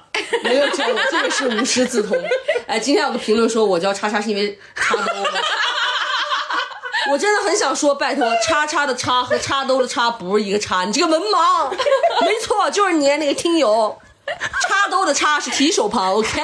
他俩不光不是一个偏旁，这两个字没有任何关系，好吗？所以这个听友才有有问题啊！批评你，我现在批评你那是谐音梗了啊！我在想着我们在最好是因为谐音梗怎么说？还有一个英语怎么说？这可能得用一句话来说我。跟你讲，把汉子 放进 close 里。放到对，裤子是胖子，是胖子吗？胖子甚至还是是胖子，这还是是长的那个呃裤。完美完美哎，。大家有真的有听友有人知道插兜英语怎么说吗？我不知道可以在哎。评论区告诉我们，我也不知道，嗯，因为我不知道口袋怎么说，pocket 是吗？那还得说，难道插兜是 put your hands in the pants pocket 这么复杂吗？是个当然不是了，肯定是个句，肯定是个短语或者是一个词吧。那大家知道可以在评论区告诉我们，好吧？嗯，然后我还学那个做菜、做饭什么，这也是。你也是你工作之后学的吗？对我没有，我没有，我以前没有做过饭，我甚至是在前四的时候，就是有了开始有了那些。哦，难怪未来新的饭第一次请我去吃的时候，我沉默了。我就在想，他当时特别热情的邀请我去他家吃饭，我以为他是个大厨，而且结果我吃了第一口，而且我就是一个非常敢拿出来跟大家炫耀的人。对我就我当时就在想，这个人他盛到盘子里之前，他都不尝的吗？就是我之前说过，他像言情剧女主角，就是因为这件事儿。因为我每次看电视剧会出现一些情节，就一个人把一盘菜端出去，然后就跟他说好吃吗？然后他的对象就会吃一口，然后说好吃，但其实很难吃。大家都看过这种情节，我每次看到这种我都要骂，我说啊，怎么会有人做饭不尝？未来新饭就不尝，他就会端一盘排骨，特别热情说锅锅，然后我就好，我吃一口，嗯，就是 但我现在做饭很好吃。这能怪我克他俩吗？他举的例子都是谈恋爱的例子呀。不是，就是偶像剧嘛，因为因为我并没有像男主角一样说很好吃，你看他代入自己是男主角，他代入自己是男主角，然后我还学画画，拿那个 iPad 画画，嗯，就有段时间画各种猫猫狗狗对我觉得我画的还挺好的。他的人生啊，学杂了。他那个杂指的是杂乱的杂，不是杂了的杂啊。嗯，对，然后就是一语双关嘛？你也可以这么理解。然后我还有段时间勾那个毛线，勾那种小鞋子，然后那个猫的那个口水兜啊什么之类的。就我是阶段性的，他这些学的东西很像清宫戏里面在冷宫 在冷宫待着的女人学的。马上该穿越了。画画，给孩子织小鞋子我还写我还写过段时间那个毛笔字，就是在很早之前。啊，冷宫冷宫的那人也这么搞你那你。们去学你去学这些新的东西，你会有一种很强的需要被认可或者需要有强反馈吗？需要，要不然啥事儿都跟大家给你们看一看的。他就是因为反馈的不太行，有些东西他就立马换。你会设置目标，比如说他这个反馈给到你没有到一个什么量级或什么阶啊，段，没有屁大的反馈，在我这都是很大的反馈。我就是那个，我这个人有个很大的特点，就是我只听我想听的话。你能懂我的意思吗？就是，就比如说这一件事情，我会同样的对，比如说分享给四五个人。如果你发现这个人说话是我不爱听的，我就不会再把这事情分享给你听了。就是那三次，你知道吗？我我想说，划掉一次。我已经跟他说过很多次，不要再。所以你早就不在一个圈子里，你现在已经圈外了。我早就跟他说过，我不想再听他跟我分享他工作上的事儿了，他还在分享啊。但工作不算学习新技能吧？就是，然后学习如何和 往我这儿倒垃圾，我那天看了一个话，就是说我有巨物恐惧症，我恐大傻逼。这不就是我工作日常吗？真是，就是我是一个我恐大傻逼，这个真的是今天最好笑的一个。没有你那个 put your hands in your pants 好笑啊！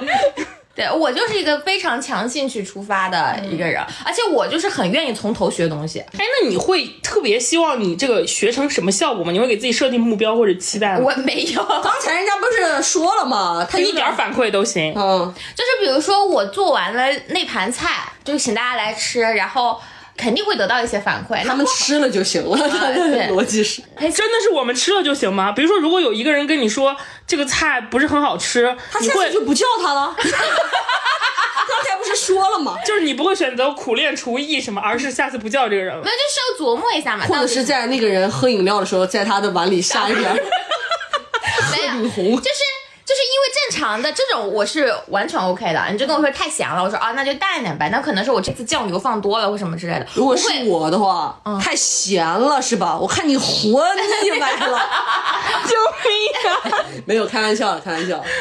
我就是那种，就是你跟我提正常的建议，就是正常的交流就 OK，在我眼里都是反馈，你能懂我的意思吗？就我不需要说哇太棒了，不需要这种，就是你正常跟我说，哎这个有呃有点咸，我说哦那我下次就盐要放少一点，我说这个就有点老了，就是我今天闷过了，就是一个不断的用别人的话来修正我的，我的我这次个过程。盐放太多，下次给你放鹤顶。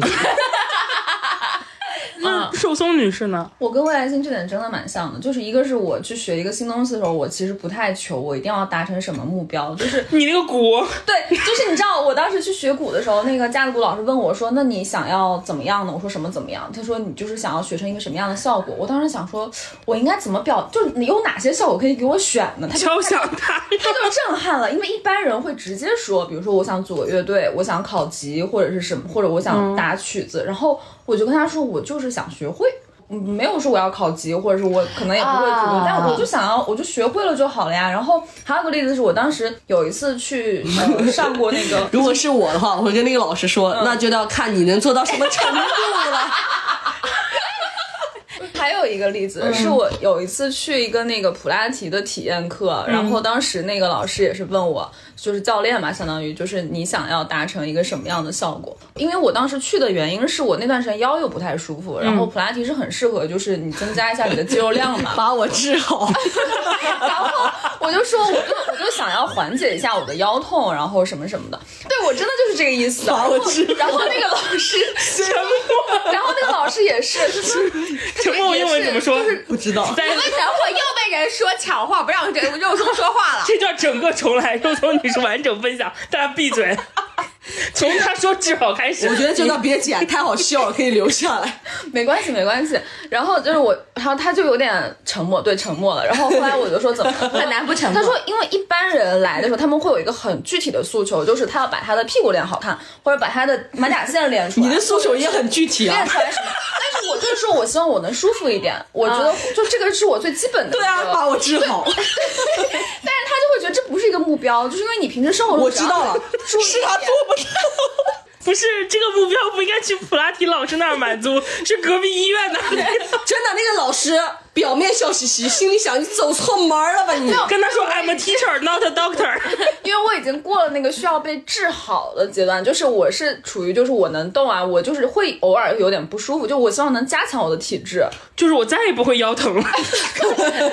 那我我比如说我那一段时间就特别对缝纫感兴趣，我就会说我一定要给我的狗做一件衣服啊啊，就一定要把那件衣服做出来。比如说我要学做菜，我就会一定会说我要学会做某几道菜。啊，那我跟他俩非常不一样，就是我做我在工作之后的学习就是两种，第一种就是为了工作，为了生存，而且我是那种有非常强的，我如果做这件事情。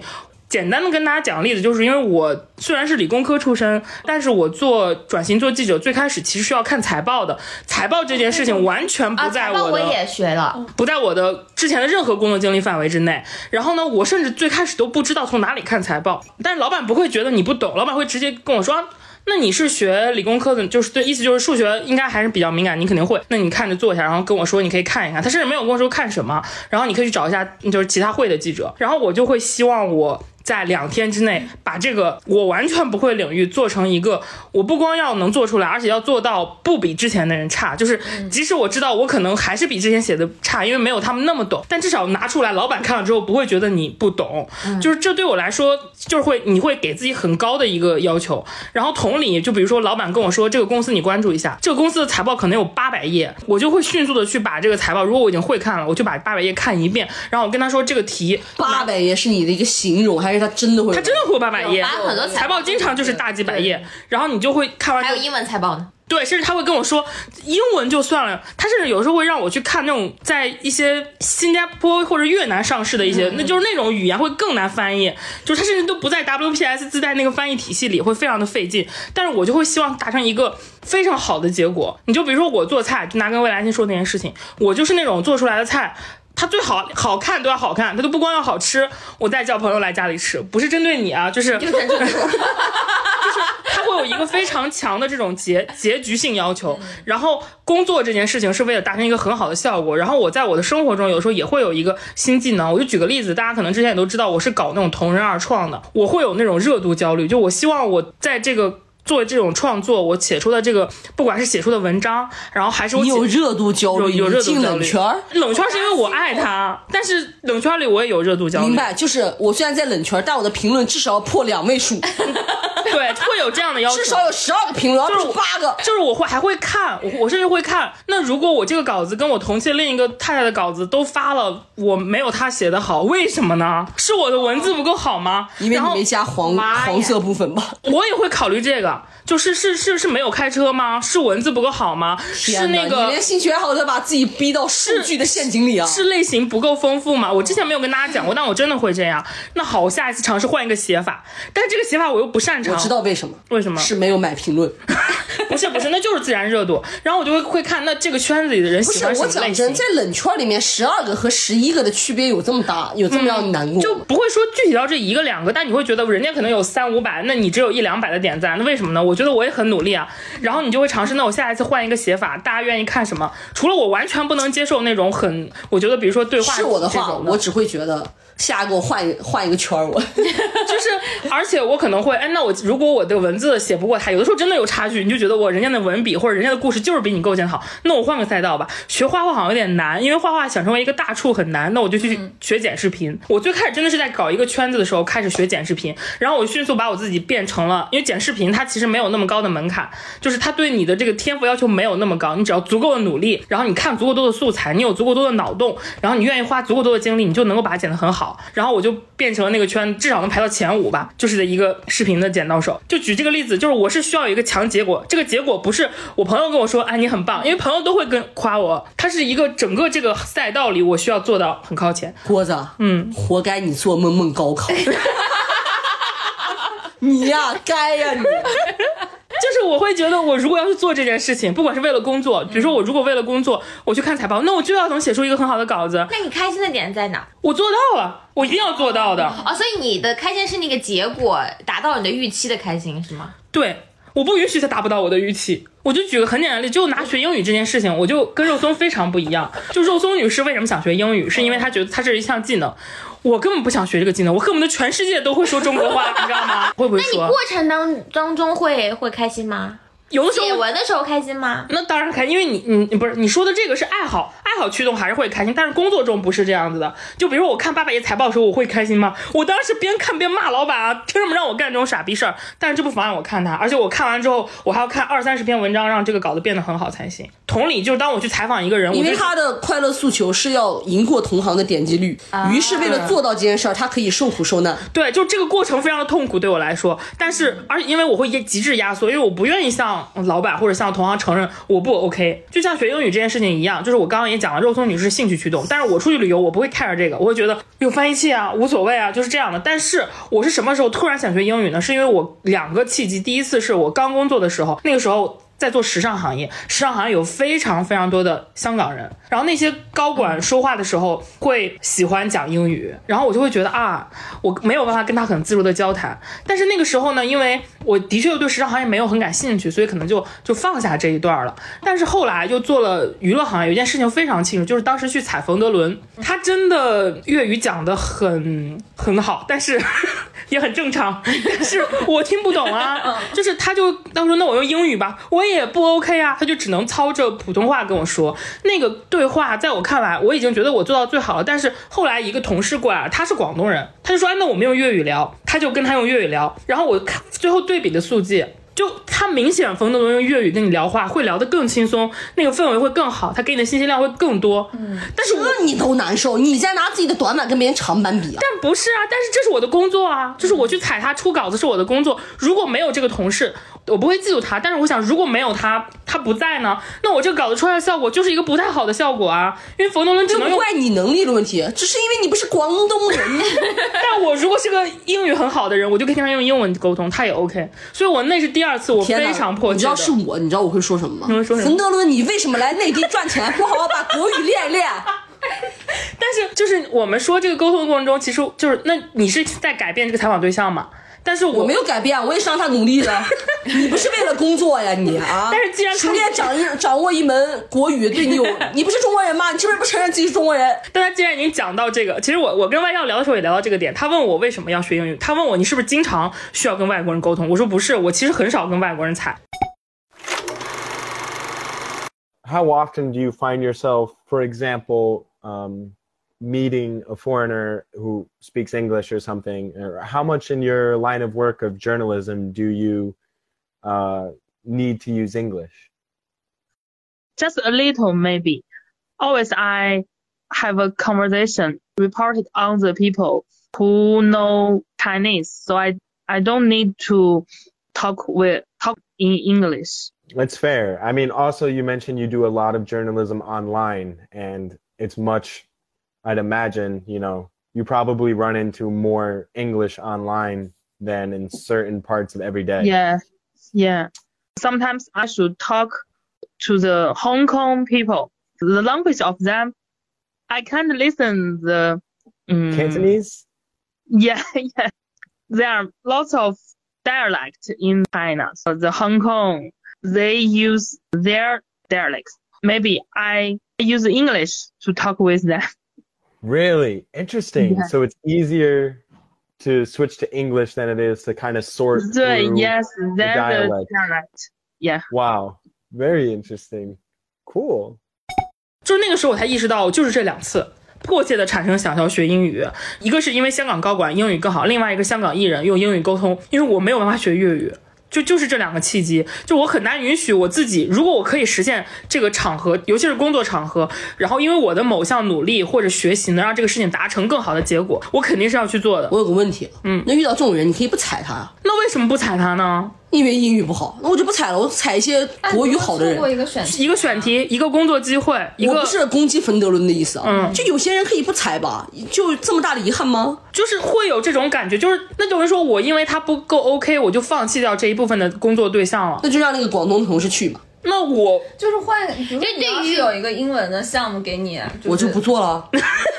是老板的魄力。不是老板的魄力，是我为什么要这么辛苦的去赚这个事儿？他没有觉得很辛苦，他觉得英语也还好。哦，就是或者说，在我看来，他过程可能很辛苦，但是达成的这个结果是对我的工作对可以接受结果是 OK 的，我是可以接受的。我不是，我的逻辑就是，如果他让我很辛苦，这个东西不是说正好是英语啊，就任何事情，如果让我很辛苦才能达成这件事情，我就不去做这种性价比不高的事情。我的逻辑是这个。但我跟姑姑这很不一样，我我就是就拿财报这件事情来说，就我以前所有的财务知识，为什么我会逃避？你知道吧？就是因为我不喜欢。然后那个你会不碰这一块的东西。对，然后我就会说这个事情就跟那个叉叉也很像，就专业的人就干专业的事儿嘛，让这事儿，比如说我能承承担的那一部分，我也不用所有东西都会吧。我就是希望在工作上，我是一个所有东西都会的人。但是我我是那种很容易在各种事情里面发现有意思的点的人，嗯。然后后来的时候，我就是通过看，最开始看财报简图，就是那些信息核心的图，然后你就会渐渐知道哦，原来哪些核心是很重要的，对于一个公司来说是很重要的。然后你就会再去看财报解读，你就会发现哦，原来一些财报的数字是能够直接反映到这个公司的。一些问题，嗯，或者说他其实你所谓看到的他后期的一些成功，他可能在早几个季度之前就已经通过他的收入和一些数字或者支出就已经体现出来了。嗯，对你可能一开始的时候看财报是不明白为什么突然有那个费用的出现的，然后我是通因为因为这一点就是激发了我的好奇心，就然后我就开始自己去看财报，然后你就会发现原来做财报它也是有学问的，所以就是通过这样的一个，就是我一定得对它感兴趣，我才会愿意去做这件事情。我我不是 PUA 你们，我也不是批评你们，我完全没有这个意思啊，只是咱们大家讨论。嗯，我听你们所有说话的风格，就是这个理论、这个做法，我都觉得你们在自己 PUA 自己。我觉得他俩好像还好，但我真的可能是这样的。我想说，就是刚刚未来星和姑姑都说到财报的事情，我也是对财报这个事情非常有体会的，因为我刚到前司的第一年，也是被老板要求说你要学会看财报，你要写那个财报稿嘛。然后我当时其实。就是我其实跟郭女士一样的一点是，我也对自己有一个要求，就是既然老板给了我这个任务，然后我就是要我的目的最后其实不是在于我要学会看财报，而是我要交出一个能达到他那个及格线的，就是起码我要交出一个稿子，就不能让人觉得这是一个不懂财报的人写写的稿子。嗯我记得当时很印象深刻的，我还问郭女士，我说有没有什么书可以看一下？然后我后来真的有 一本家读懂财报，就是不是？每个人都看过那是那本书，然后那个段其实很痛苦。你们前公司的圣经吧？我们前司真的不允许任何一个人不会看财报。对，但哪怕我是个商务，但其实真的有人不会看，就他可以不写这个稿子。对我也是很到后来我才发现原来有这个选项的对但是我不允许，就是我不允许我自己这样。你如果真的就不行的话，可能因为就毕毕竟是同类似线口的，是不止一个记者的。对，你可以让别人改。对，你可以别人跑或者是怎么样的。我只会感恩有你们这样的人和那个广东的同事。Thank you very much。所以我对于财报这件事情，我的起点跟郭女士一样，我是因为工作。但是后来，比如说像我到第二年的时候，我可能就摸到了一些规律，就是我知道财报这个事情是怎么回事了，这个稿子是怎么回事了。等我再去要写新一年的财报稿的时候，我就会像未来星一样，就是先去了解它的一些数据什么，就可能先看别人总结好的东西，我的心理负担没有那么重了，然后。而且我也确实就是跟他一样，就是能 get 到就是财报这个东西它的精髓和所谓说乐趣吧。包括说后来我可能看那个，他有一个剧就是请叫我总监，它里面不是讲的是投资行业嘛，就是我对于这个整个的事情我是真的是产生兴趣了的。所以我后来比如说像我现在第二份工作也跟财经记者就是有一些关联了嘛，就可能我也会想说我要不要转一个方向啊，就更多的尝试这些。就确实真的是我一开始有一个工作诉求，我很痛苦，但是我因为我对自己要要求，我学习了它，但是等到后面我慢慢发现了，我产生了兴趣，然后我可以再进一步深入它了。天哪！就是你们把你们肩膀上架的那把隐形的刀撤下来了，到底谁在拿着刀逼你们啊？但不是啊，但是这是我们的我们的工作，我觉得这应该也跟我跟肉松女士的工作性质有关系。就是，但是她比我好点，就是她能从学习这个过程中还是找到兴趣点。对但对我来说，我更多的驱动性是在于我达成了一个成绩，就我交出这份稿子，这份稿子是很 OK 的。如果这个事儿让我没有那么顺利做，就比如说我第一份实习的工作，在音乐做音乐节、做演唱会的那种公司上班，嗯，不到两个月我就辞职了。就我是那种会因为这个工作不是我喜欢的类型辞职掉的人，就是我中间有一份在那个类似于政府相关的杂志体系里工作，就是这样的。但是在我走之前，我一定要是那个里面写稿写最好的人，就我会这样要求。但是这个我也会，就是我不会，我从来没有想到当。就我不爱，我可能会走，但是这不妨碍我的稿子很好，或者说我的工作很被认可。我的要求就是我不能让别人觉得在工作中有我我不 OK 的事，即使他知道我这东西现在我不会，我最终我也要通过学跟你这习。种人做 做同事。就是就比如说我在前司的时候，我是商务，严格意义上来说，我是不需要管内容内容的任何东西的。嗯，但是我其实是可以做商务稿件的。编辑的，我甚至在很多领域的时候自己上手做过编剧，就是我其实完全不用承担内容的，我就正常来说我就是个拉皮条，把这个活接进来，你们主编该怎么着就怎么着。但是我到了后期，我是不允许我自己不懂内容的一个人，就我一直都你懂内容，老板会多给你钱吗？也没有，但是我不太允许这个，就是我在对接客户的时候，就是我把他接进来，我就会自己对这个要交给客户的东西心里有个底，就是哪怕这个记者做不到，我知道我做的东西一定能让客户接受。两种人真是去不到一个被窝里。那请问叉叉女士，你工作之后学习的动力或者说是这种驱动性是干嘛的？是？装逼。就是我在前公司接触了我的一些同事，他们都是非常优秀的、懂很多的人，我就发现，嚯，我有点瞧不起的这个人，竟然还知道这个东西。哎呦，这个人竟然懂挺多呀！然后我就开始也要懂更多，在下一次的交流大会上展示我的才学。其实也不是才学，就是这个例，举个例子嘛。嗯，对。然后完了之后，我就会给自己定一些计划，比如说一年要读一百本书，一年要看三百部电影。当然这个事儿只坚持了三年，能坚持三年也很棒了。然后后面就这不再 P P U A 自己，后面就对呀、谁？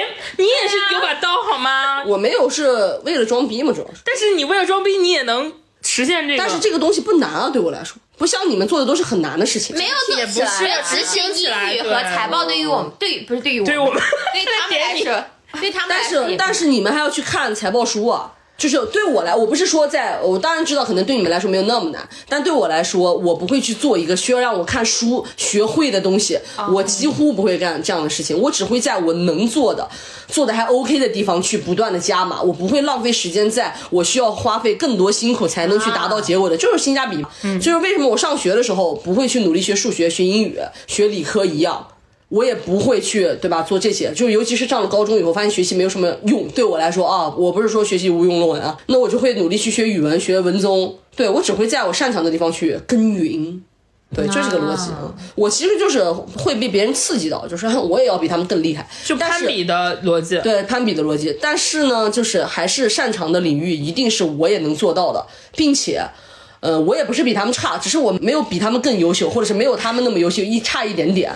但如果差很多的地方，我就会觉得哇，好 C 雷，就你很厉害，但跟我无关。就是别人很会唱歌，我不会去花两千块钱去补唱歌的课；别人很会跳舞，我也不会去学学习跳舞，我不会拿自己的短板跟别人长板比。嗯，啊、别人有长板，我觉得哇，你很棒。然后我我就比如说刚才你奋斗的那个事儿。我只会觉得，天哪！我一个山西人，我为什么要跟一个广东人比粤语？天哪！我高考四百多分，我为什么要跟一个六百多分的人比英语？就是我很会给自己，就我觉得没有必要啊。嗯，对，我就跟你说一个事情，你可能就知道，就是有一个工作本来不应该我干的，就是也是跑娱乐行业的时候，就是其实可以说是什么工作，就是当时有一个创造营的稿子要写，就是那个心灵大一高那一季，然后那一可以说那一期综艺我是一期都没有看，然后呢，但是临时这个活落到我头上了，就等于说差也要我去出，稿子也要我来写，还要涉及到采访对方的创作人、制片人、高管这种的，然后我的。类似于我的领导或者说我的同事，可能就是跟我说啊，这个稿子其实没有很难，你核心根据采访信息来就 OK 了。但是我就不行，我就不能接受我自己写出来的东西是一个不懂的。他那一期的综艺又非常非常长，他每一期节目都要两三个小时。我那两天晚上没睡，因为我白天还要采访，准备采访相关的资料，晚上我就在拉条，就三倍速，其实享受不到任何看综艺的乐趣。但我要把那个综艺看完，而且我会边看边记，就是这里有哪些可能涉及到提问或者可以放在稿子用的东西。那是我看的最痛苦的一个综艺，因为我我完全。不想看，但是就是为了工作。但是我完成了。我在走进那个总决赛赛场的前一刻，我把之前的所有期，包括他们的花絮什么乱七八糟的都看完了。然后我的那些采访也进行完了，然后最后到了现场录完之后，我那天晚上写到了三点钟那个稿子，最后写出来了，效果也很好，就是我会到这个份儿上。我只会跟我的老板说，蝈蝈愿意这样干，你给他吧。我觉得他很棒棒，我觉得这个机会你应该给这样的人。我不是对我来说这不是个机会，它只是个活儿，但是他我更不会为了活儿这么搞啊！啊，我也我也会。但是他工作到我身上了，我就会有这么一个很迫切的。我跟你说，我工作当中遇到一个就是学习最极端的例子是什么呢？就当时有一个老板，他特别喜欢瓷器，他是一个影视公司的发布会，但是他后面展出了他的各种藏品的瓷器的藏品，然后他希望我们写一篇稿子，把他的公司和他的瓷器和他的人结合在一起，然后我也知道是谁，然后我们公司没有任何一个人学过这件事情。我老板说你去做一下功课。这个时候离我去参加这个发布会和这个采访这个事情还有三个小时。我说你等我一下，我就开始去网吧 硬找，开始记我自己的那套那套知识点，以及我在之前找到的这个人他比较倾向以他以往的这个藏品的信息，我就专门针对这几样就是临时抱佛脚，在那儿开始就是。往脑子里面装东西进去，完了之后，最后的时候就是在采访的当中，然后采访完出来之后，我就做这个稿子的编辑，然后就是我负责的部分就是把瓷器和这个公司和这个人融在一起去。但是这件事情对于我来说没有结束，虽然我，然后当然这个公关也和那个老总也很喜欢这一部分。但对我没有结束，我最后真的就买了一本瓷器的书去看，就是我怕我下一次如果再遇到这个东西的时候，我还是不知道，还需要这样的三个小时。我的思路其实就是很简单，如果这个项目能让我赚到钱，很多的钱，或者这个项目我做了以后能让我在公司得到一个什么东西，或者在客户那儿能得到一个什么东西，我愿意去为之付出同等价值的努力。但如果它只是个活儿，嗯啊，我就会推走。我说你给蝈蝈，就是我会觉得你给未来星吧，他愿意在瓷器这个地方上花功夫。我就是不管是什么理由，当一个活儿到了我这儿，不管他是我愿意的，我主动的，还是我被迫去扛这个雷的，当他到了我这里，就是当这个活儿我要干的时候，那我希望从我这里出去的东西是一个不丢我人的东西。啊、我随便丢人。那我但我真的很离谱，我后来就很爱看瓷器展，真的就 真的，如果老板跟我说你去了解一下，我只会跟他说为什么是我而不是别人。我不会，我不会，我听听都累了，真的。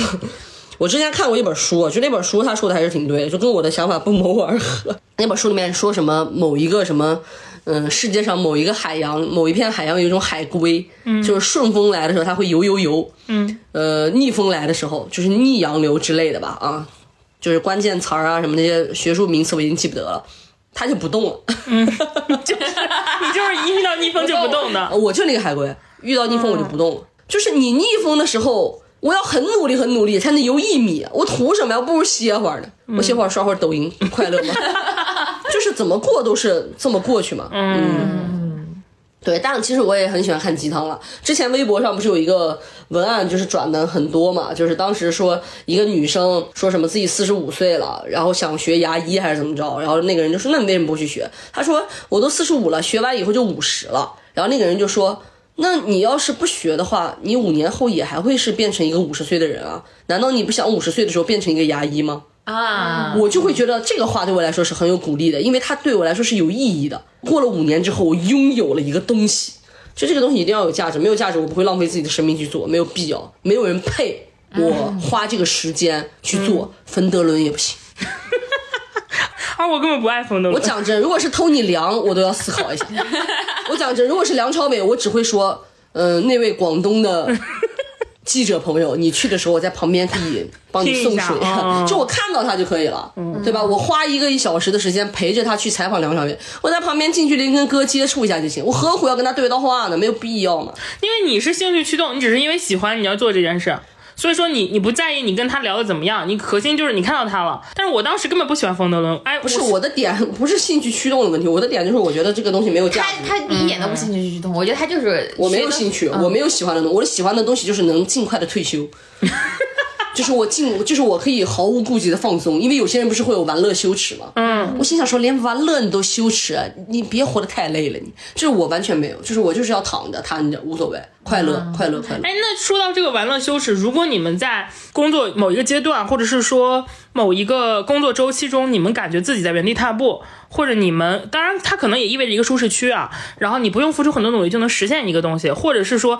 你这段时间一直在休闲娱乐，你没有做过这种新的就是拓展，你会感到焦虑吗？我的点其实是想跟大家说什么呢？不是让大家停止不前，嗯，我的逻辑是在我能力范围内，或者是我稍微努努力的范围内，我会给自己定下这个比例。因为我为什么能触到这个比例，是因为我也在不断尝试。我不是在很多期节目都跟大家说，大家去尝试，去尝试。那我的点就是，我要在尝试的过程中发现。OK，这个部分是我百分之一百二的努力，我就可以得到百分之二百五的东西，而这个地方我可能是一百五，我才能得到百分之一百八的东西，那我肯定选择刚才的那一种啊。那我在找到这个领域的时候，我要还要再去试探自己，我大概努力到什么程度，我有给自己一个答案，我不是说完全没有答案在盲猜，我得到这个答案之后发现，哦，原来我百分之一百五的努力我能得到二百八，但我真的好累啊，一百五，那我能不能接受自己一百三得到二百五呢？我能不能接受自己一百一得到二百四呢？就你找到这个关系，OK，你找到了就可以过。得很愉快。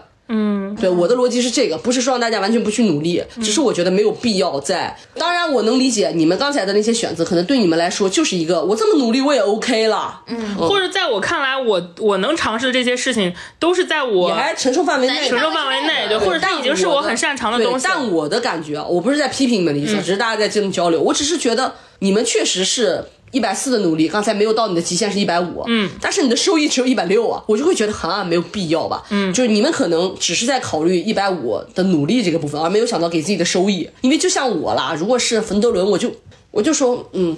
我就英文拜的拜的，怎么样？就是你懂吗？你们不考虑收益，就是这是我刚才听你们故事我的感受。但我已经考虑了，对我来说学粤语的收益更低，所以我选择了英语。我是连英语都不会去学，你给我练中文吧，芬德伦。但是，但是我真的就能理解郭女士。我也能理解，对，尊重。因为我跟郭女士大概在我们在那个前司待了一年多两年的时候吧，我们俩恋爱了。你有事儿吗？然后才那个地方是不是很像下一句要说这句话 是吧？刘松。然后我们两个就一个晚上没睡吧，那天还是聊到很晚，我们俩就一直在说，白天醒了就表白了。我们俩在说，哎，咋办？感觉现在都会在舒适区里边做一些事情。嗯，我们俩一起去出差。对。然后就是当时是在一个广州还是深圳啊？然后我们在一个很大的一个民宿里，我们还专门住了一个上下铺的床，因为他很害怕，他一个人不敢睡一个屋子。那天晚上我们两个就在聊我们工作的状态，然后或者是说编辑，然后以及我们还能做什么。就是我是会有点这种，尤其在工作阶段，因为我这个工作类型，它我会习惯去不停的。去拓展往外走。如果说是不是因为我自己不愿意拓，而是因为这个行业或者我在的这个赛道，它就是一个已经到一个相对嗯不新鲜的地方了，我可能就会考虑换赛道或者怎么样。比如说我之前可能跑文娱，那现在就在跑文娱加财经、文娱加营销，现在就是互联网，就往别的赛道去走。但是我就不太能接受我持续在这个地方。有超过半年，我就会很难受了。说实话，嗯，其实我想了想，也理解你们刚才说的那些了。就是你们努力，其实得到的可能不是那种收益，但可能得到的是一种认同和价值。对，心理上的。就是因为我记得当时我我是不在乎别人怎么看我了，但是我当时是会说，嗯，会有很多焦虑，就是不太敢一直重复同一件事情，因为你不知道外边变成什么样了。对。然后你一直做那一套，是不是有一天你被丢下来，你也不知道。所以我当时在前四的时候，去会强迫性的自己去尝试着各种内容的和各种活动类型的一些商务的一些方式，到最后了，可能整体的内容已经没有办法在，就是目前公司已有的产品没有办法再做更多的商务的可能性的时候，那我就开始想我自己能不能做一个产品，然后把它。变成盈利产品，所以后来才做了播客。东亚人有一个骨子里面的一句话是刻在骨里，就是不进则退，你就会深深的害怕，就是自己在无意识当中就可能退掉，你知道吗？我我真的会这样。我的思路是那成仙告退，你们玩吧，我先走了，拜拜。我因为我当时做播客和视频的时候，其实我们。说实话，都我都没有做过，而且我已经很久没有做内容了。我做播客之前，甚至都没有听过播客。但是我当时迫切的知道，我一定要再干点什么事情，要不然我就还是重复着年复一年的去做以前同样的事情。我然后我可能收入也就是差不多。我们的思路真的不一样。你知道为什么我们愿意，我们愿意跟你们一起做新播客？因为你觉得这样很有趣。呃，不是，是因为确实广受好评。是因为那个用户的正向肯定是因为大家喜欢我，我才会做。如果我在这个节目里面受欢迎的程度，像我一样经常被人骂，你可能就不做了。因为之前我做的时候，其实是有很多负只要骂的人足够多，我也是愿意做的。那 不就是能不能这个像我和肉松那样经常被忽略。也没有吧，也没有吧，你俩存在感还是很高的。只是在被骂的时候，你俩被忽略，大家只骂我而已。夸的时候会夸你俩。大家只会，然后会有一些偶尔反正就是这么说吧，如果流量不是最顶的那个人，嗯我就不做。因为我其实在这个播客里面没有费很大劲儿吧，就跟大家每天聊聊天，花点时间什么的。如果就是受欢迎程度一般般，我就觉得哦，那原来我这种幽默可能大家不吃，那我就不做，我就告辞告辞 啊。对对对，我就不做了。现在做就是因为比较被大家认可。嗯，我我是这种，我不会努力让大家。我我其实当时着我辞职也是这个原因，就是因为真的就不知道该做什么了。但是我辞职之后啊，最近就会很认认真的跟自己说。人呐、就是不要被这个东西禁锢住，因为我上次听了一个播客，里边说说英国的现在和一百年其实没有什么太大的区别。我想说英国都能停滞一百年，我稍微停滞一下应该也没什么太大的关系吧？对啊能咋嘛？就是本来就是啊就是叉叉经常会讲，就是给我来劝我的时候，他就会说能咋嘛？能咋嘛？我就每次在折磨自己的时候，这句话就会像那个那种脑电波一样传入我的脑袋当中。然后对我现在开始慢慢的要说服我自己，就是不要太过于的恐惧这种所谓的不进则退这样子。退就退了呗，退就成这一退就是一辈子。退就退了呗，能咋会死吗？会带吗？这也不会啊。嗯我觉得我跟未来星跟郭郭比较像的一点是，我也会想那个自己现在是不是在原地踏步，或者是有一些什么焦虑感啊之类的这种，就是会思考一下。但可能区别在于，就是我不会因为比如说别人进的很快，我就很焦虑，就我只跟自己，就我只卷我自己，我不跟别人一起卷。嗯然后我就记得我当时，比如说。不管是我工作之后也好，我妈说你不要太累啦，或者怎么样的。然后还有考研的时候，我记得我当时可能晚上边十点钟回宿舍，但是已经是同时在考研的人里面回的非常非常早的了啊、然后我爸就会说，就是因为我爸可能更了解我一点，因为他可能性格跟我比较像，他就说你不用太担心肉松怎么怎么就是特别的辛苦啊，怎么样？他知道他自己心里有一个底底线，就是他不会太累到他自己。就是他一定自己是舒服的，嗯，但是当我焦虑的时候，我是因为我觉得我现在在做的事情可能没有那么有意思了。就对我来讲，就是它可能不是不难，但是呃，这个难度在于它其实是需要我不断的去重复，然后没有什么更新鲜的东西能够刺激到我了。嗯，这个就是也是跟魏来星刚刚说到辞职嘛，就我们两个人是同期辞职的，我也在前司待了两年多，嗯，然后就是我觉得我学到了很多我以前不知道的，就是有很多的技能也好，比如说刚刚说的财报稿啊，然后还有我整个的就是呃采访啊这件事情啊，对于一些稿子的审美什么的，可能都是在那个时候慢慢的积累下来的。但这个事情不一定和前四的关系有那么的直接，也可能是跟我自己对于我自己的要求，或者是我在那儿能看到的东西有关。所以我后来选择离开，也是因为我觉得我我再这样下去，我可能也挺舒服的，但是。我想换个地方再感受感受，就是有一些更新鲜的东西吧。就我我补充一下，我也没自己嘴上说的这么洒脱啊。嗯，其实我也会因为一些东西没有得到而去一直努力努力。嗯，但我是那种自救非常快的人。就我发现我努力到什么什么程度，我很难受的时候，就会立马想着办法，不是让这个事儿能做成，嗯，更努力，而是我想着让自己不难受。是那个只要肯放弃那个那个不是我，我的方式有很多种，让自己不难受。比如说，搞清楚我为什么不行，发现那个理由就是哦，原来我是山西人，而他是广东人，所以他粤语才会比我好。我立马就接受这件事儿。所以我学英语啊，换一个想法我。英语的话，就是我就是学不好，我就也立马能接受。反正就我还是那句话，我不是那种就是说，呃，有我刚才说的那么洒脱，有一些节目效果，但我确实是会很快的让自己停止在不舒服的那条路上继续走的人，很快，快到你无法想象。快到你翻开第一页英语二，发现只认识不认识，对。和尚。和尚就是快到你无法想象，真的。就我做公司的时候，其实我有一段时间就是发现自己很努力，很多东西达不到的时候，我大概这个时间，因为公司毕竟是一个还是比较重要的事情嘛，你不能真的试一个星期你就。就就就不干了。我大概也试了半年多，我大概就知道原来这个东西要做成，还有很多很多很多很多其他的因素。那这些因素你要去努力也可以做到，但你愿意去做这个努力吗？我的答案是 no。那这个东西我还愿意去做，不愿意就拜拜。后来想通以后，真的就不到半年，立马想通，人整个突飞猛进，人整个豁然开朗。啊，那他开公司做这种角色，只需要半年就能想通，很棒了。对啊，就是很快，就是速度你无法想象。然后我会把我的这套思路分享给我的合伙人，我合伙人就会说，嗯，但我合伙有一个人，他想的更透彻一点，他会觉得，嗯，你终于想好了。他可能已经 他早放弃了。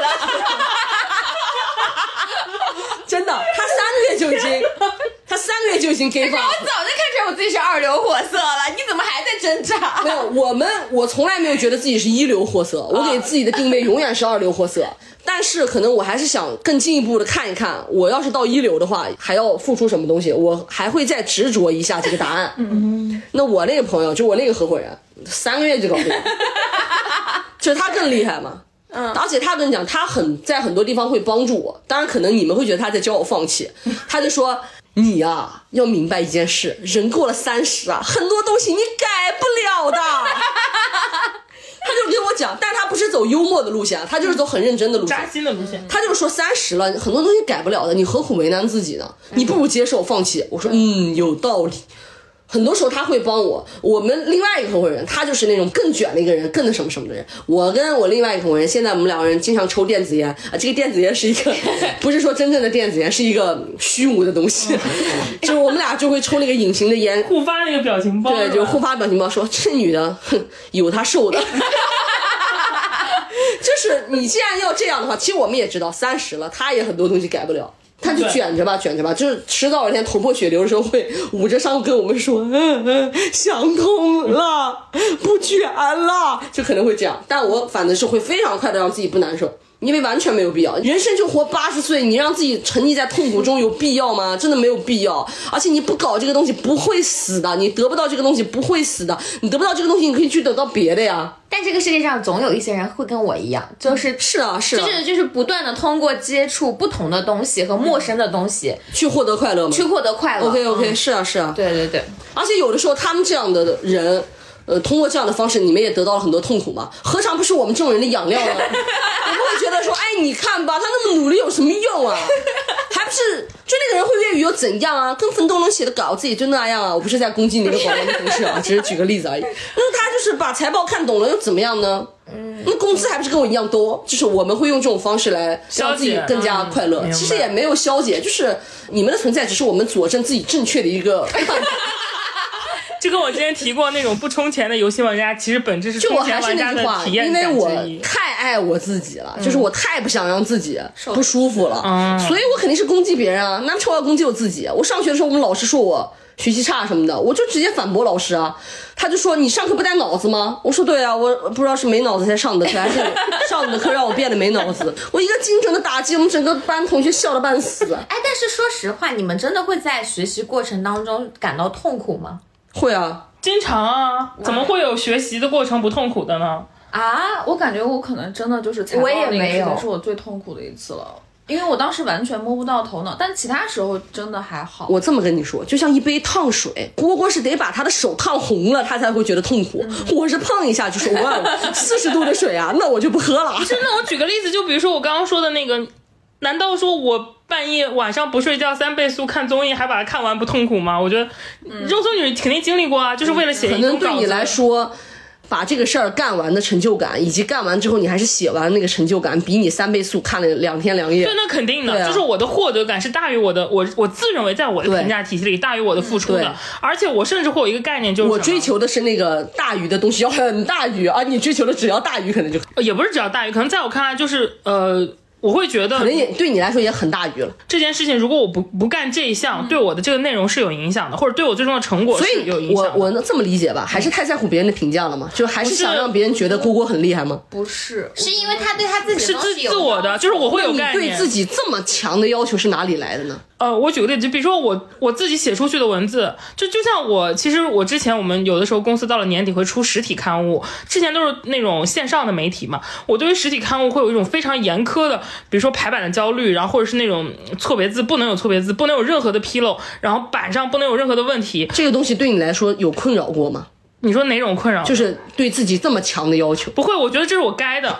就是我需要它这个东西，我手就是我我我我爸妈也不懂，他们会质问我。那个时候我正在我刚刚一阳，我就是其实身体还很不好，还在咳嗽。我熬到十二点之后去校对这个事情，我妈说有人在乎这件事吗？你们这个东西真的有人会看到错别字会觉得跟你有关吗？因为最总的挂的也不是你的名字，是老板的名字，然后很多稿子是你是从未想过为何自己这么 push 自己，还是说你想过觉得那个理由也自己能接受？我没想过，我天赋，也不 care，天啊赋，天赋就天生的，基因里带的，因为我感觉我这样做是就是从性格性格就从结果来看，它也是正向的，就是你，因为我在我看来，你所有的努力都不是没有结果的。我可以给一个正反馈，就是郭郭刚刚说他当时的那个刊物的校校对那个阶段，我跟他是那会儿还是在做同事嘛，我也经历了那个阶段。当时就是呃，其实那会儿我自己我个人啊，对工作的状态也是很疲惫的。但是我看到郭女士还就她的那个状态，就其实从物理上讲是比我更更惨的。她的身体状况不好，那他还在做这样的努力，那我也不能放松，就是因为我我说我这个大家说这叫正反馈，我是想，我我的意思就是想让他得到了别人的认可对，这和尊重个是是。值得的，对对对。然后我，因为我可能不然的话，我会稍微有点就是糊弄一下或者怎么样，其实是可以的，就是没有问题。因为我我虽然我对自己有要求，但有的时候我也是一个很会保护自己的人，我也不希望自己不舒服。人与人之间的差别就是在这儿。如果我是你的同事，我只会跟你说 thank you。但是如果是你这样，你就不会成为我的同事。就我说的就是，如果是我有选择权，对我们可能就不会是关系很好的。你会把我踢走，让我辞职你。可能就不在我最开始能纳入到我的这个范围内的人，就或者换句话说，就如果是我有强选择权，我会希望我的这个团队，他们都是至少在这方面是有很高的要求的人。太好了，谢谢你把我踢出你的团队。但没有，但是就就是 My pleasure。这个用的很好，非常好。嗯 OK，Thank you。我不是说你这样不 OK，而是说如果在工作中，我没有觉得你觉得我不 OK，嗯我只是觉得我很幸运跟你不是，就是工作对我很幸运不被你选择。不是，如果咱俩在工作中是同事，就是在遇到这种问题上达不成一致，可能我们就没有办法保持很好的友谊，因为我觉得在这点咱俩是不一致的。但是我们没有工作交集，甚至工作交集很少，所以就很 OK。我的幸运，但其实我觉得叉叉并没有他说的这么，我也是就就就凭我们在一起做播客的时候，很多细节，我其实觉得你还是很在意的。当然在意那个成绩了，因为要赚钱啊。但是你在在说到赚钱，感谢一下我们今天的 金主老师，谢谢你。念出他的名字，我不会 我教你，他叫 Cambly。，humbly。他的那个 logo 就是是一个啄木鸟的形状，还是挺可爱的啊。但我确实是你刚才说的很对，我的努力，但我对我来说还是那句话，不费事儿。嗯，对我来说，嗯，但可能我觉得那么费事儿吧对。我来说也没也没那么费事儿吧。嗯，就我有一个很大的不一样的地方是，我其实从来不会在过程当中感到痛苦，就尤其在做一件事情的时候，你会找到兴趣点。对我很容易找到我自己感兴趣和我自己愿意去琢磨的点。任何就是包括像你，你在那段时间，你不是在校对那个刊嘛？嗯，但是那个活动交到我手上的时候，就一周的时间了。就我接受我要做这件事情的时候，其实就是你会很快地找到它其中的兴趣，就是你学习或者你必须找一个新技能的兴趣我。就是当时你那个活对于我来说是非常重的一个活，因为当时的嘉宾两天的活动涉及到七八十位吧的一个嘉宾量，然后论坛设置包括所有的物料当中，我们还涉及到了一些就是评选，所以它其实工作量非常的大。然后我一开始的时候觉得一看到这个量的时候，我就觉得啊，这这可怎么办？但是把嘉宾杀了，但是当我把这摊子接过来的时候，我其实因为去年呃那一整年我是没有怎么在文娱这个行业里边，说实话没有在一线去工作的，因为我把更多的时间放在了新业务上，就是所谓的播客和视频上面。我但我通过那一周的时间，我其实对过去一年的新公司包括项目有了一个更加熟悉的。那个地方，包括以前很久都没有联系的客户也好，怎么样？其实，在那一个一周里面，完成了我的一个呃再沟通、再联系。就我觉得我那一刻的收获也挺多的，而且我在这个过程当中，其实得到了他们给到我的很多反馈，所以我也不觉得很很辛苦。包括做播客这件事情也一样，就最开始做的时候，咱们真的是啥不懂，咱们还到处找人取经呢，你还记得吗？我、你说我们到处找了一些奇奇怪怪的人来教我们怎么做播客，然后当但但是当时你用奇奇怪怪去形容那些人，这样好吗？因为真的是一些他们也，他们有很多人是做那种有声书出来的，就因为我们完全不懂长音频这一个渠道，我当时真的找了很多人。而且很困难，我什么都不知道。但我就是在这，我很喜欢那种一点一点把地图打开的感觉。嗯嗯，就是玩游戏的时候，我特别喜欢拓荒，你这开荒，你知道吗？我是走累了就把地图合上。我上大学的时候，我们老师布置过一个作业，让我们去做一个访谈节目，然后看现场的人有多少。说他给我们摆了一把椅子，呃，一百把椅子，反正最后分儿就是按，说是按上座率来。嗯，我直接撤了五十把。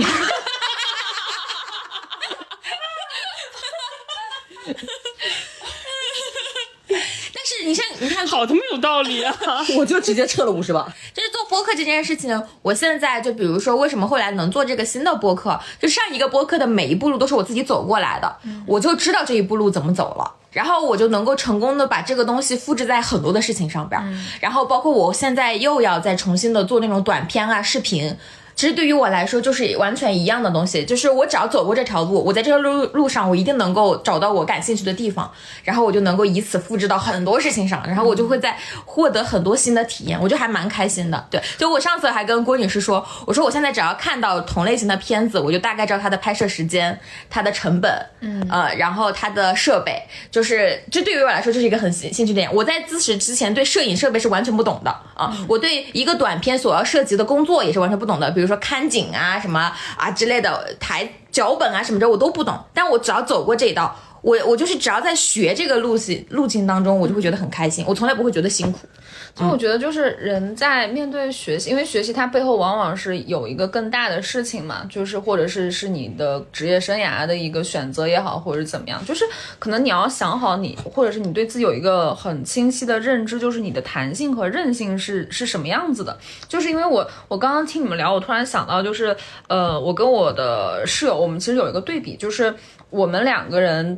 其实你说我当时去学电影，我难道不想做编剧吗？我不想去尝试做制作这件事情吗？我肯定也是想的嘛。但是我后来很快，就我甚至在我毕业之前，我就意识到这个事情它是有难度的。甚至那个时候我都还没有说我做过文娱记者，我真的见识到过，比如说我亲自的，就是呃，就直接的去面对一些主创，然后他们告诉我这个事情背后有多么多少弯弯绕绕，这个项目周期的这些乱七八糟的复杂的事情，我就立刻的知道我可能做不了这个事儿。那我就就它虽然是我可能最想做，我以为我肯定是最喜欢的，但是我立刻就放弃了，而且我没有经历过任何的挣扎。然后我当时就刚好接触到了微信公众号，然后从那个就是编辑开始，就是写写新媒体文章，然后从影评开始写，慢慢慢慢，然后到现在做记者，就是我觉得我放弃了一条路，虽然我很喜欢它，但是这并不意味着说我就彻底跟它就是。就是 say goodbye 了，然后我可能有另外一条路，它可能是更适合我的，而且我也做得很开心。但是这个时候呢，我就说刚刚说到我室友嘛，他也是，呃，他也想要做制作这件事情，他就也来了北京，比我早一年。他现在已经基本上算是完整的做完一个项目，但是这个时间有多长呢？有三四年吧。然后这个中间的过程，就是我看到他经历了非常多非常多的困难，然后，但我有时候就会想，如果我当时也坚持了，那是什么样的？然后，如果他走了我这条路，又是什么样？就我们两个人的生活节奏或者是什么的，就是明显是有很不一样的。可能我现在会看起来更轻松，然后我的周末更多，然后我可能就是活得更舒服一点。但是他在得到那个东西之后。呃，就是他这个项目做完了，他的职业道路是不是有一个新的上升？然后有他有一个新的身份是制片人什么的。就但在这个过程当中，你要看你能不能受得了这个这个折磨。折磨嗯对，就是他那么多年，就是被这个东西反复拉扯，你就只有这一件事情你在做，你看不到短期之内你看不到任何是成果的东西。我记得当时钱老板问过我，就是你怎么不去做编剧或者啥的？我说那个项目周期对我来讲可能太长了，嗯啊、一个稿子就可能我最长做一个月、两个月，是不是就出来了？或者有的短的就一个星期，但是一个项目两三年，就我不是不愿意去学这个东西，但是我也会考虑它的呃付出跟回报的这个比例，就是看你能不能接受。我觉得我们两个人的两个选择就是没有什么对错，也没有什么好坏，但是就它有很大的区别，就是但它也很有代表性，就是看你的韧性跟弹性是什么样子的。其实我感觉这应该也跟你，因为你如果是持续投入到一个很漫长的周期里，你所燃起的对这个工作或者对这个学习本身的兴趣就会被消耗掉。对，它可能只能支撑你，比如说写稿子，最最长就一两个月。对但是可能一个项目是一两年或者更长。那当你的兴趣损失掉之后，你就没有动力去做这件事。对应该是跟你这个兴趣型驱动有关系。对但可能放在我身上的话，我是一个是一个自我目的型驱动，就是我是要达成这个结果才算 OK。那如果我是一个结果型的话，那就可能中间可能需要很久，但是我的结果是达成它，那我就我不管中间怎么怎么样。所以我觉得这个其实也是我很好奇的一点，如果凭兴趣去驱动学习，会不会很容易放弃，或者很容易转赛转变？刚才我在我的相册里找到一个截图，嗯，文案是这样的：一个不好意思承认的真相是，很多时候驱动我们的并不是理想、目标这些远方的诱惑，而是恐惧、压抑、痛苦和退无可退的绝境。我觉得这说的何尝不是一个方向？就像我愿意学习，很你可以调回你的口音了，赶紧正常。很多时候的理由是装逼，对，就是你装逼的核心就是恐惧别人比比我更装逼。那我的话就是恐惧我自己达不成我给我自己画那个线嘛，就是我我们俩都算是有一些强目的性，但肉松女士我感觉包括未来星，她其实别人一点反馈就 OK，嗯，但是如果你不给自己设定一个一定达到的结果，而肉松女士也是，她不给自己设定一个长期坚持的东西，会不会很快就换？但是会我说实话，我觉得就是首先做一个事情，兴趣是我一定要具备的东西。嗯，它对于我来说，它不是我能不能坚持或放弃的一个呃什么所谓的就是。呃，驱动它是一个决定的条件。就如果我不感兴趣，说实话，这件事情我完全没办法做。就像我在前两年的公司当中，我就逃避财报这件事情，就是因为我不感兴趣，我就一定能找着办法，能够让我在不看不懂财报的情况下，我也能把工作那如果这个东西是一个你没有兴趣，但是它有用，或者说它你需要做的事情，你会逼迫自己对它产生兴趣，还是你会那我想办法让它变得没用？我会先去了解它，就是我是一个从来不去，就我我能在了解的过程中发现兴趣。对，那也挺厉害的。嗯，对，对，就是我是一个不太抗拒，就是说一开始我觉得它很陌生或者很难或者怎么样，我就会说啊好难，那算了，我就不做了的一个人。嗯，但是我我但是我我我说实话，我人生当中有一件我很喜欢的事情，我没有去做的事情是唱歌。就是我考学的时候，其实是拿到了有关声乐表演的一个通知书的，但是我为什么当时选了？呃，就是选了艺术管理这个专业呢，但是我当时就跟大家说过，就是因为我当时跟我的声乐老师说，我说，哎呀，我说百老汇那些音乐剧演员好幸福呀，我只要像他们的配角一样在旁边能够这么唱一辈子，我觉得挺开心的。然后我的声乐老师就说，如果你一上来就只想唱配角的话，那你可能不适合表演这条路。哦，就因为你要有足够的野心，然后你才能够完成这件事情。然后我在那一刻突然意识到，就说哦，原来呃，我想要的那个东西，它在我的既定印象当中，它不是好。你学习这件事情，你一定是奔着一个好的结果去做的。但你很有，你很可能知道，就是我所向往的那个东西，可离我想象中的好是有一定的距离的。嗯，甚至是我如果是那样的目标去的话，我可能连那样的目标都很难达到，所以我当时就想说，那以我的个人优势，我能够做什么呢？啊，那我对比着音乐生来说，我有更强的学习能力。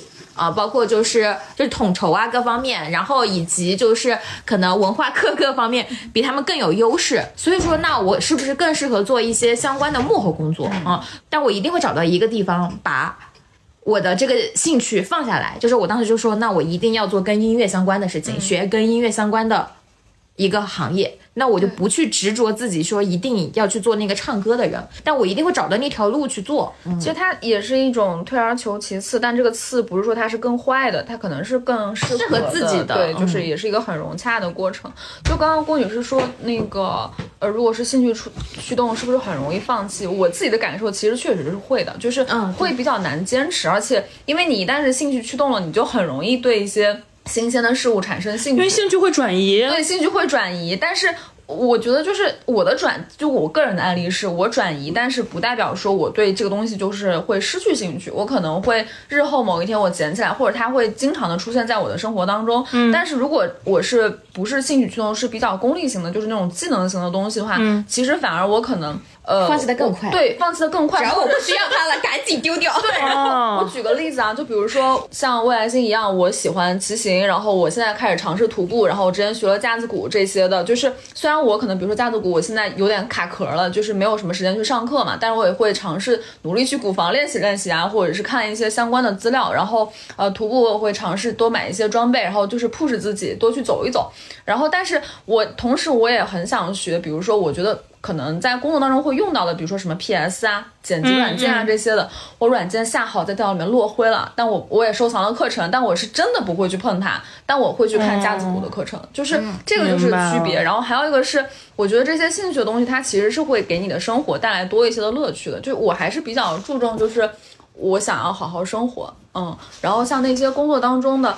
但其实对我来讲也是一个小小的困扰，就是确实可能是就是工作技能不是那么多，因为我每一次辞职的时候，是我想要学英语或者是捡起这些技能，就是 就是那种呃呃欲望最强的时候，因为我会发现我好像只会写东西，啊、就我的技能是非常单一的，我确实是会有这个，就是不要这么想，你应该觉得我可是会写东西。哎，拜托，什么叫只会写？你知道这个世界上有多少人写都写不出来一个完整的句子吗？你出现的时刻和语境不一样嘛。对懂你，嗯但是还是可以换一个思路去就是对大部。分的时候，我会想我可是会写东西，但是在那个时候，我会想啊，我好像只会写东西。就我会想，哎如果我会 PS，我会那个 PR 各种方面，会你要这么就更好想。你不会这些，你还能有现在的成绩，那就说明你很屌啊！有问题吗？我跟你讲，我爸的思路真的很棒棒。原来我就我原来也就是有一段时间也觉得，为什么自己感觉就就会这点东西，别的好像不太会。我也因为前公司的很多优秀的人，我爸就说拜托。你什么都不会，只会这个。你现在跟那个人一样是总监呢，这说明什么？你品吧你，你自己品，换个思考，我们都很棒棒。嗯，我觉得跟我爸小时候对我的鼓励还是有很大的关系的。我跟你讲，我高一的时候因为学习太差，被我物理班主任叫到办公室，就是批评我嘛。然后我就说，嗯嗯，我就跟他讲，我说老师需要把我爸叫到办公室吗？他可能没有想到，竟然有人愿意主动把自己的家长叫过来。然后我爸就跟我老师，后来我爸不是来了吗？我爸就跟我老师说，张老师，要不然你别管他了。我老师沉默，我老师没想到，哇天，上来给我下大小毛病。这说明什么？说明说明学生时代的学习经历一定会对我们的整个后续的也不心态产生是也不是也不。是学习经历，是我就这样，就是这跟生他跟学活经历。习经历没关系，跟家庭教育有关系吧。就是说实话，说白了，我爸我妈也不太在乎我的未来，你知道吗？他们从来没有担心过我的未来，从来没有。他们不担心我的原因，并不是因为他们觉得我未来一定会好。而是他们跟我一样目光短浅到 根本就想不到这个小孩未来怎么办。我没有人，我们每个人都活在当下，你知道吧？然后我老师说你说什么？然后我爸说你就不要管他了。我觉得他已经就这样了，我觉得你就别管他，也浪费你时间。后面我老师也老师也就对我就越来越淡了，挺好的，我觉得彼此放过了。别的我没感觉，但我知道幽默是可以遗传的，就是真的。他也不是说那么幽默吧，但我个人觉得我现在发展肯定是胜他一筹。就是我说幽默上的造诣，好吧？我觉得幽默的大门已经被我敞开，但是我爸还在门口徘徊。我个人觉得我还是比他要强一些的，这一趴我不认输，Never give up。我讲到这儿，其实我们四个已经大家已经看出很大的学习上的定位上的差别了。叉叉，一个虽然为了 装逼要学习，但是非常懂得在生活中给自己对，不施压就是你刚才的学习方式，你俩不都是兴趣吗？我的学习方式，或者是我去精进的这个逻辑的第一要素，嗯，不是说能让我装逼，能让我赚钱，而是这个事儿我能干。就我干不了的事儿，我绝对不去干，这没必要为难自己啊。对，和肉松女士，我觉得挺好。她她可以实现工作技能中还能找到自己的兴趣点，然后并且把它变成一个，如果它可行，它就是一个持续伴随她一生的兴趣，这也很酷。我记得我当时跟外教聊的时候，我们不是有聊到电影嘛？他当时让我推荐一个我最喜欢的电影，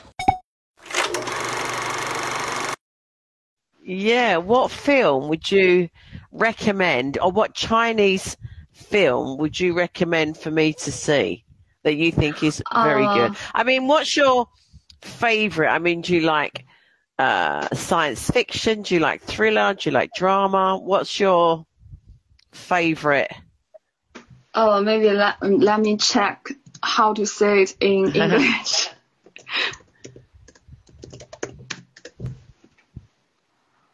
um,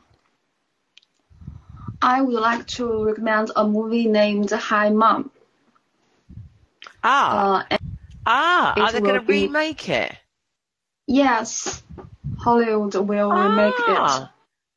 Yes. Oh wow. Okay. So do they do that a lot, Hollywood? Do they take a lot of films from China and then remake them? Um, no, there, uh, it, maybe several movies, or I I don't know more about it. I think sure. it's Yeah. I'm gonna yeah. Yeah, I'm gonna watch this. Hi, Mum. Drama. It's, it says Yes. here it's a drama comedy. It's quite a long film, isn't it? It's two hours and eight minutes long. That's quite long, isn't it, for a film? Yeah. Yes. A lot of my, a lot of my students from China, they love the film Interstellar. 我当时其实一方面是因为我那一瞬间有点卡壳，就是我确实想不起来我最喜欢的电影到底应该是哪一部，然后以及它的英文怎么说。但是我突然想起来，我之前找选题的时候有看到，就是《你好，李焕英》要被翻拍到，就是好莱坞买了它的版权嘛，这个事情其实还挺稀罕的。嗯啊，然后我就跟他说是《你好，李焕英》，而且当时这个《你好，李焕英》的英文叫 Hi Mom，两个很简单的单词，但是怎么说对方都有点听不明白。他可能会在想，为什么会有电影叫《Hi Mom？》？对，就是 太简单了，会让人觉得想不到。然后后来我还跟他说，那个他会被好莱坞翻拍，他就觉得还挺酷的，然后说他会去看这个电影。当时还 Q 到了那个就是呃奈飞，说因为我们现在有奈飞有很多的中国电影嘛，你可以推荐一部中国电影给我。然后他同时也有说，就是有很多中国的学生跟他聊电影的时候会 Q 到的电影是《星际穿越》。嗯，他当时星际穿越咋读呀？不要为难我星际穿越，不要为难我，那个词还挺难念的。然后他当时跟我讲的时候，我大概脑子里面有一个印象，应该是《星际穿越》。然后我去搜了下，确实是这一部。然后他还说就是 very 就是 popular，然后但是他也不知道为什么。然后他还问我说：“你知道是为什么吗因为在中国喜 欢诺兰。喜欢诺兰永远不会出错。就跟我喜欢余华一样，聊了这么多，其实我觉得我们四个有个共通点，就是我们并不内耗。我觉得我们四个还都是能够从学习这件事情中，要么是结果中获得兴趣，要么是过程中获得兴趣。至少我们都还是在一个相对良性的一个。我不会内耗，我会耗别人。你为什么做不到？让我来承受这一切。我们也由衷的希望，就是不管是听到我们这期播客的朋友们，你们有没有学习焦虑，然后你们都能够跳出这种特别内耗的这种环境听我一句话，攻击别人很容易，永远不要攻击自己。对，如果你你一定希望自己学点什么，那我我就我觉得至少有一个过程是让你感到幸福的。就像我说的，你如果过程跟我一样会痛苦，但至少结果要让你感到快乐。要么就是你让你结果可能不一定能达到最好最优，但至少你这个过程实现的时候你是有兴趣的。还是文人话多，总结就一句话，你总得图点啥吧？是的，是的。最后，我们也再次感谢本期的这个赞助品牌 Comly。然后，我跟肉松女士，包括未来星，我们之后都会去尝试一下。然后，叉叉，我觉得你也可以赶紧去尝试启。动一下 I do 基础英文词汇练 right 习。now，我就在踹了。下一个主题我已经定好，我要去聊一下我家的宠物。我会努力早日脱离 AI，去跟过新手村，去见见真人。我觉得可以。嗯然后我是会觉得说，我我因为我肯定还是会继续去。昨天我就扎了课时，然后我自己在过程当中就是就越聊就越想做嘛。其实我自己会觉得说，不要畏惧从零到一的这个过程，因为就是你一定要相信，因为零它够小，所以你零点一也是做了，也是进步，学会插兜也是一种进步。对，所以说就是为什么？我插都不用学呀、我天生就我说是用英语，啊，那你会吗？期待我们的听众朋友在评论区告诉我们。嗯，对我就是觉得就是希望大家可以去试一试，从零到一其实一点都不可怕。踹一踹，就是大家也不用一下子，比如说你要拍照片，你就要拿个普利策什么奖之类的，对吧？你可以先把什么随便先拍一拍嘛，就我觉得都一样，嗯。我也应该会继续去试一试，因为我还挺想跟那个就是我的外教 Sarah 再聊一聊的。哦，我也很想跟我的那个外教而且我们的广告商他的出现其实就是在降低大家学习英语的门槛，因为原来哪有机会可以跟 American Han handsome boy 去聊天呢？听到最后只记得我的 American Handsome Boy 了，嗯，但那个小哥是记得他们蛮帅的。那些 Sunshine Girl 啊，就是，但我肯定是，如果我去的话，我肯定是找他们是 lady 了，已经不是对 girl 了。Sunshine Lady。嗯，你还懂 Sunshine 呢，不错不错开。玩笑，我也是看过牛仔裤的夏天的。那最后再跟就是有需要的朋友们再重复一下，就是下载这个 Cambly 之后，可以输入我们节目的专属推荐码 Run Up，然后就能够七块九，然后获得一个那个四十五分钟的试听课了。然后而且还七块九四十五分钟，对也太划算了吧！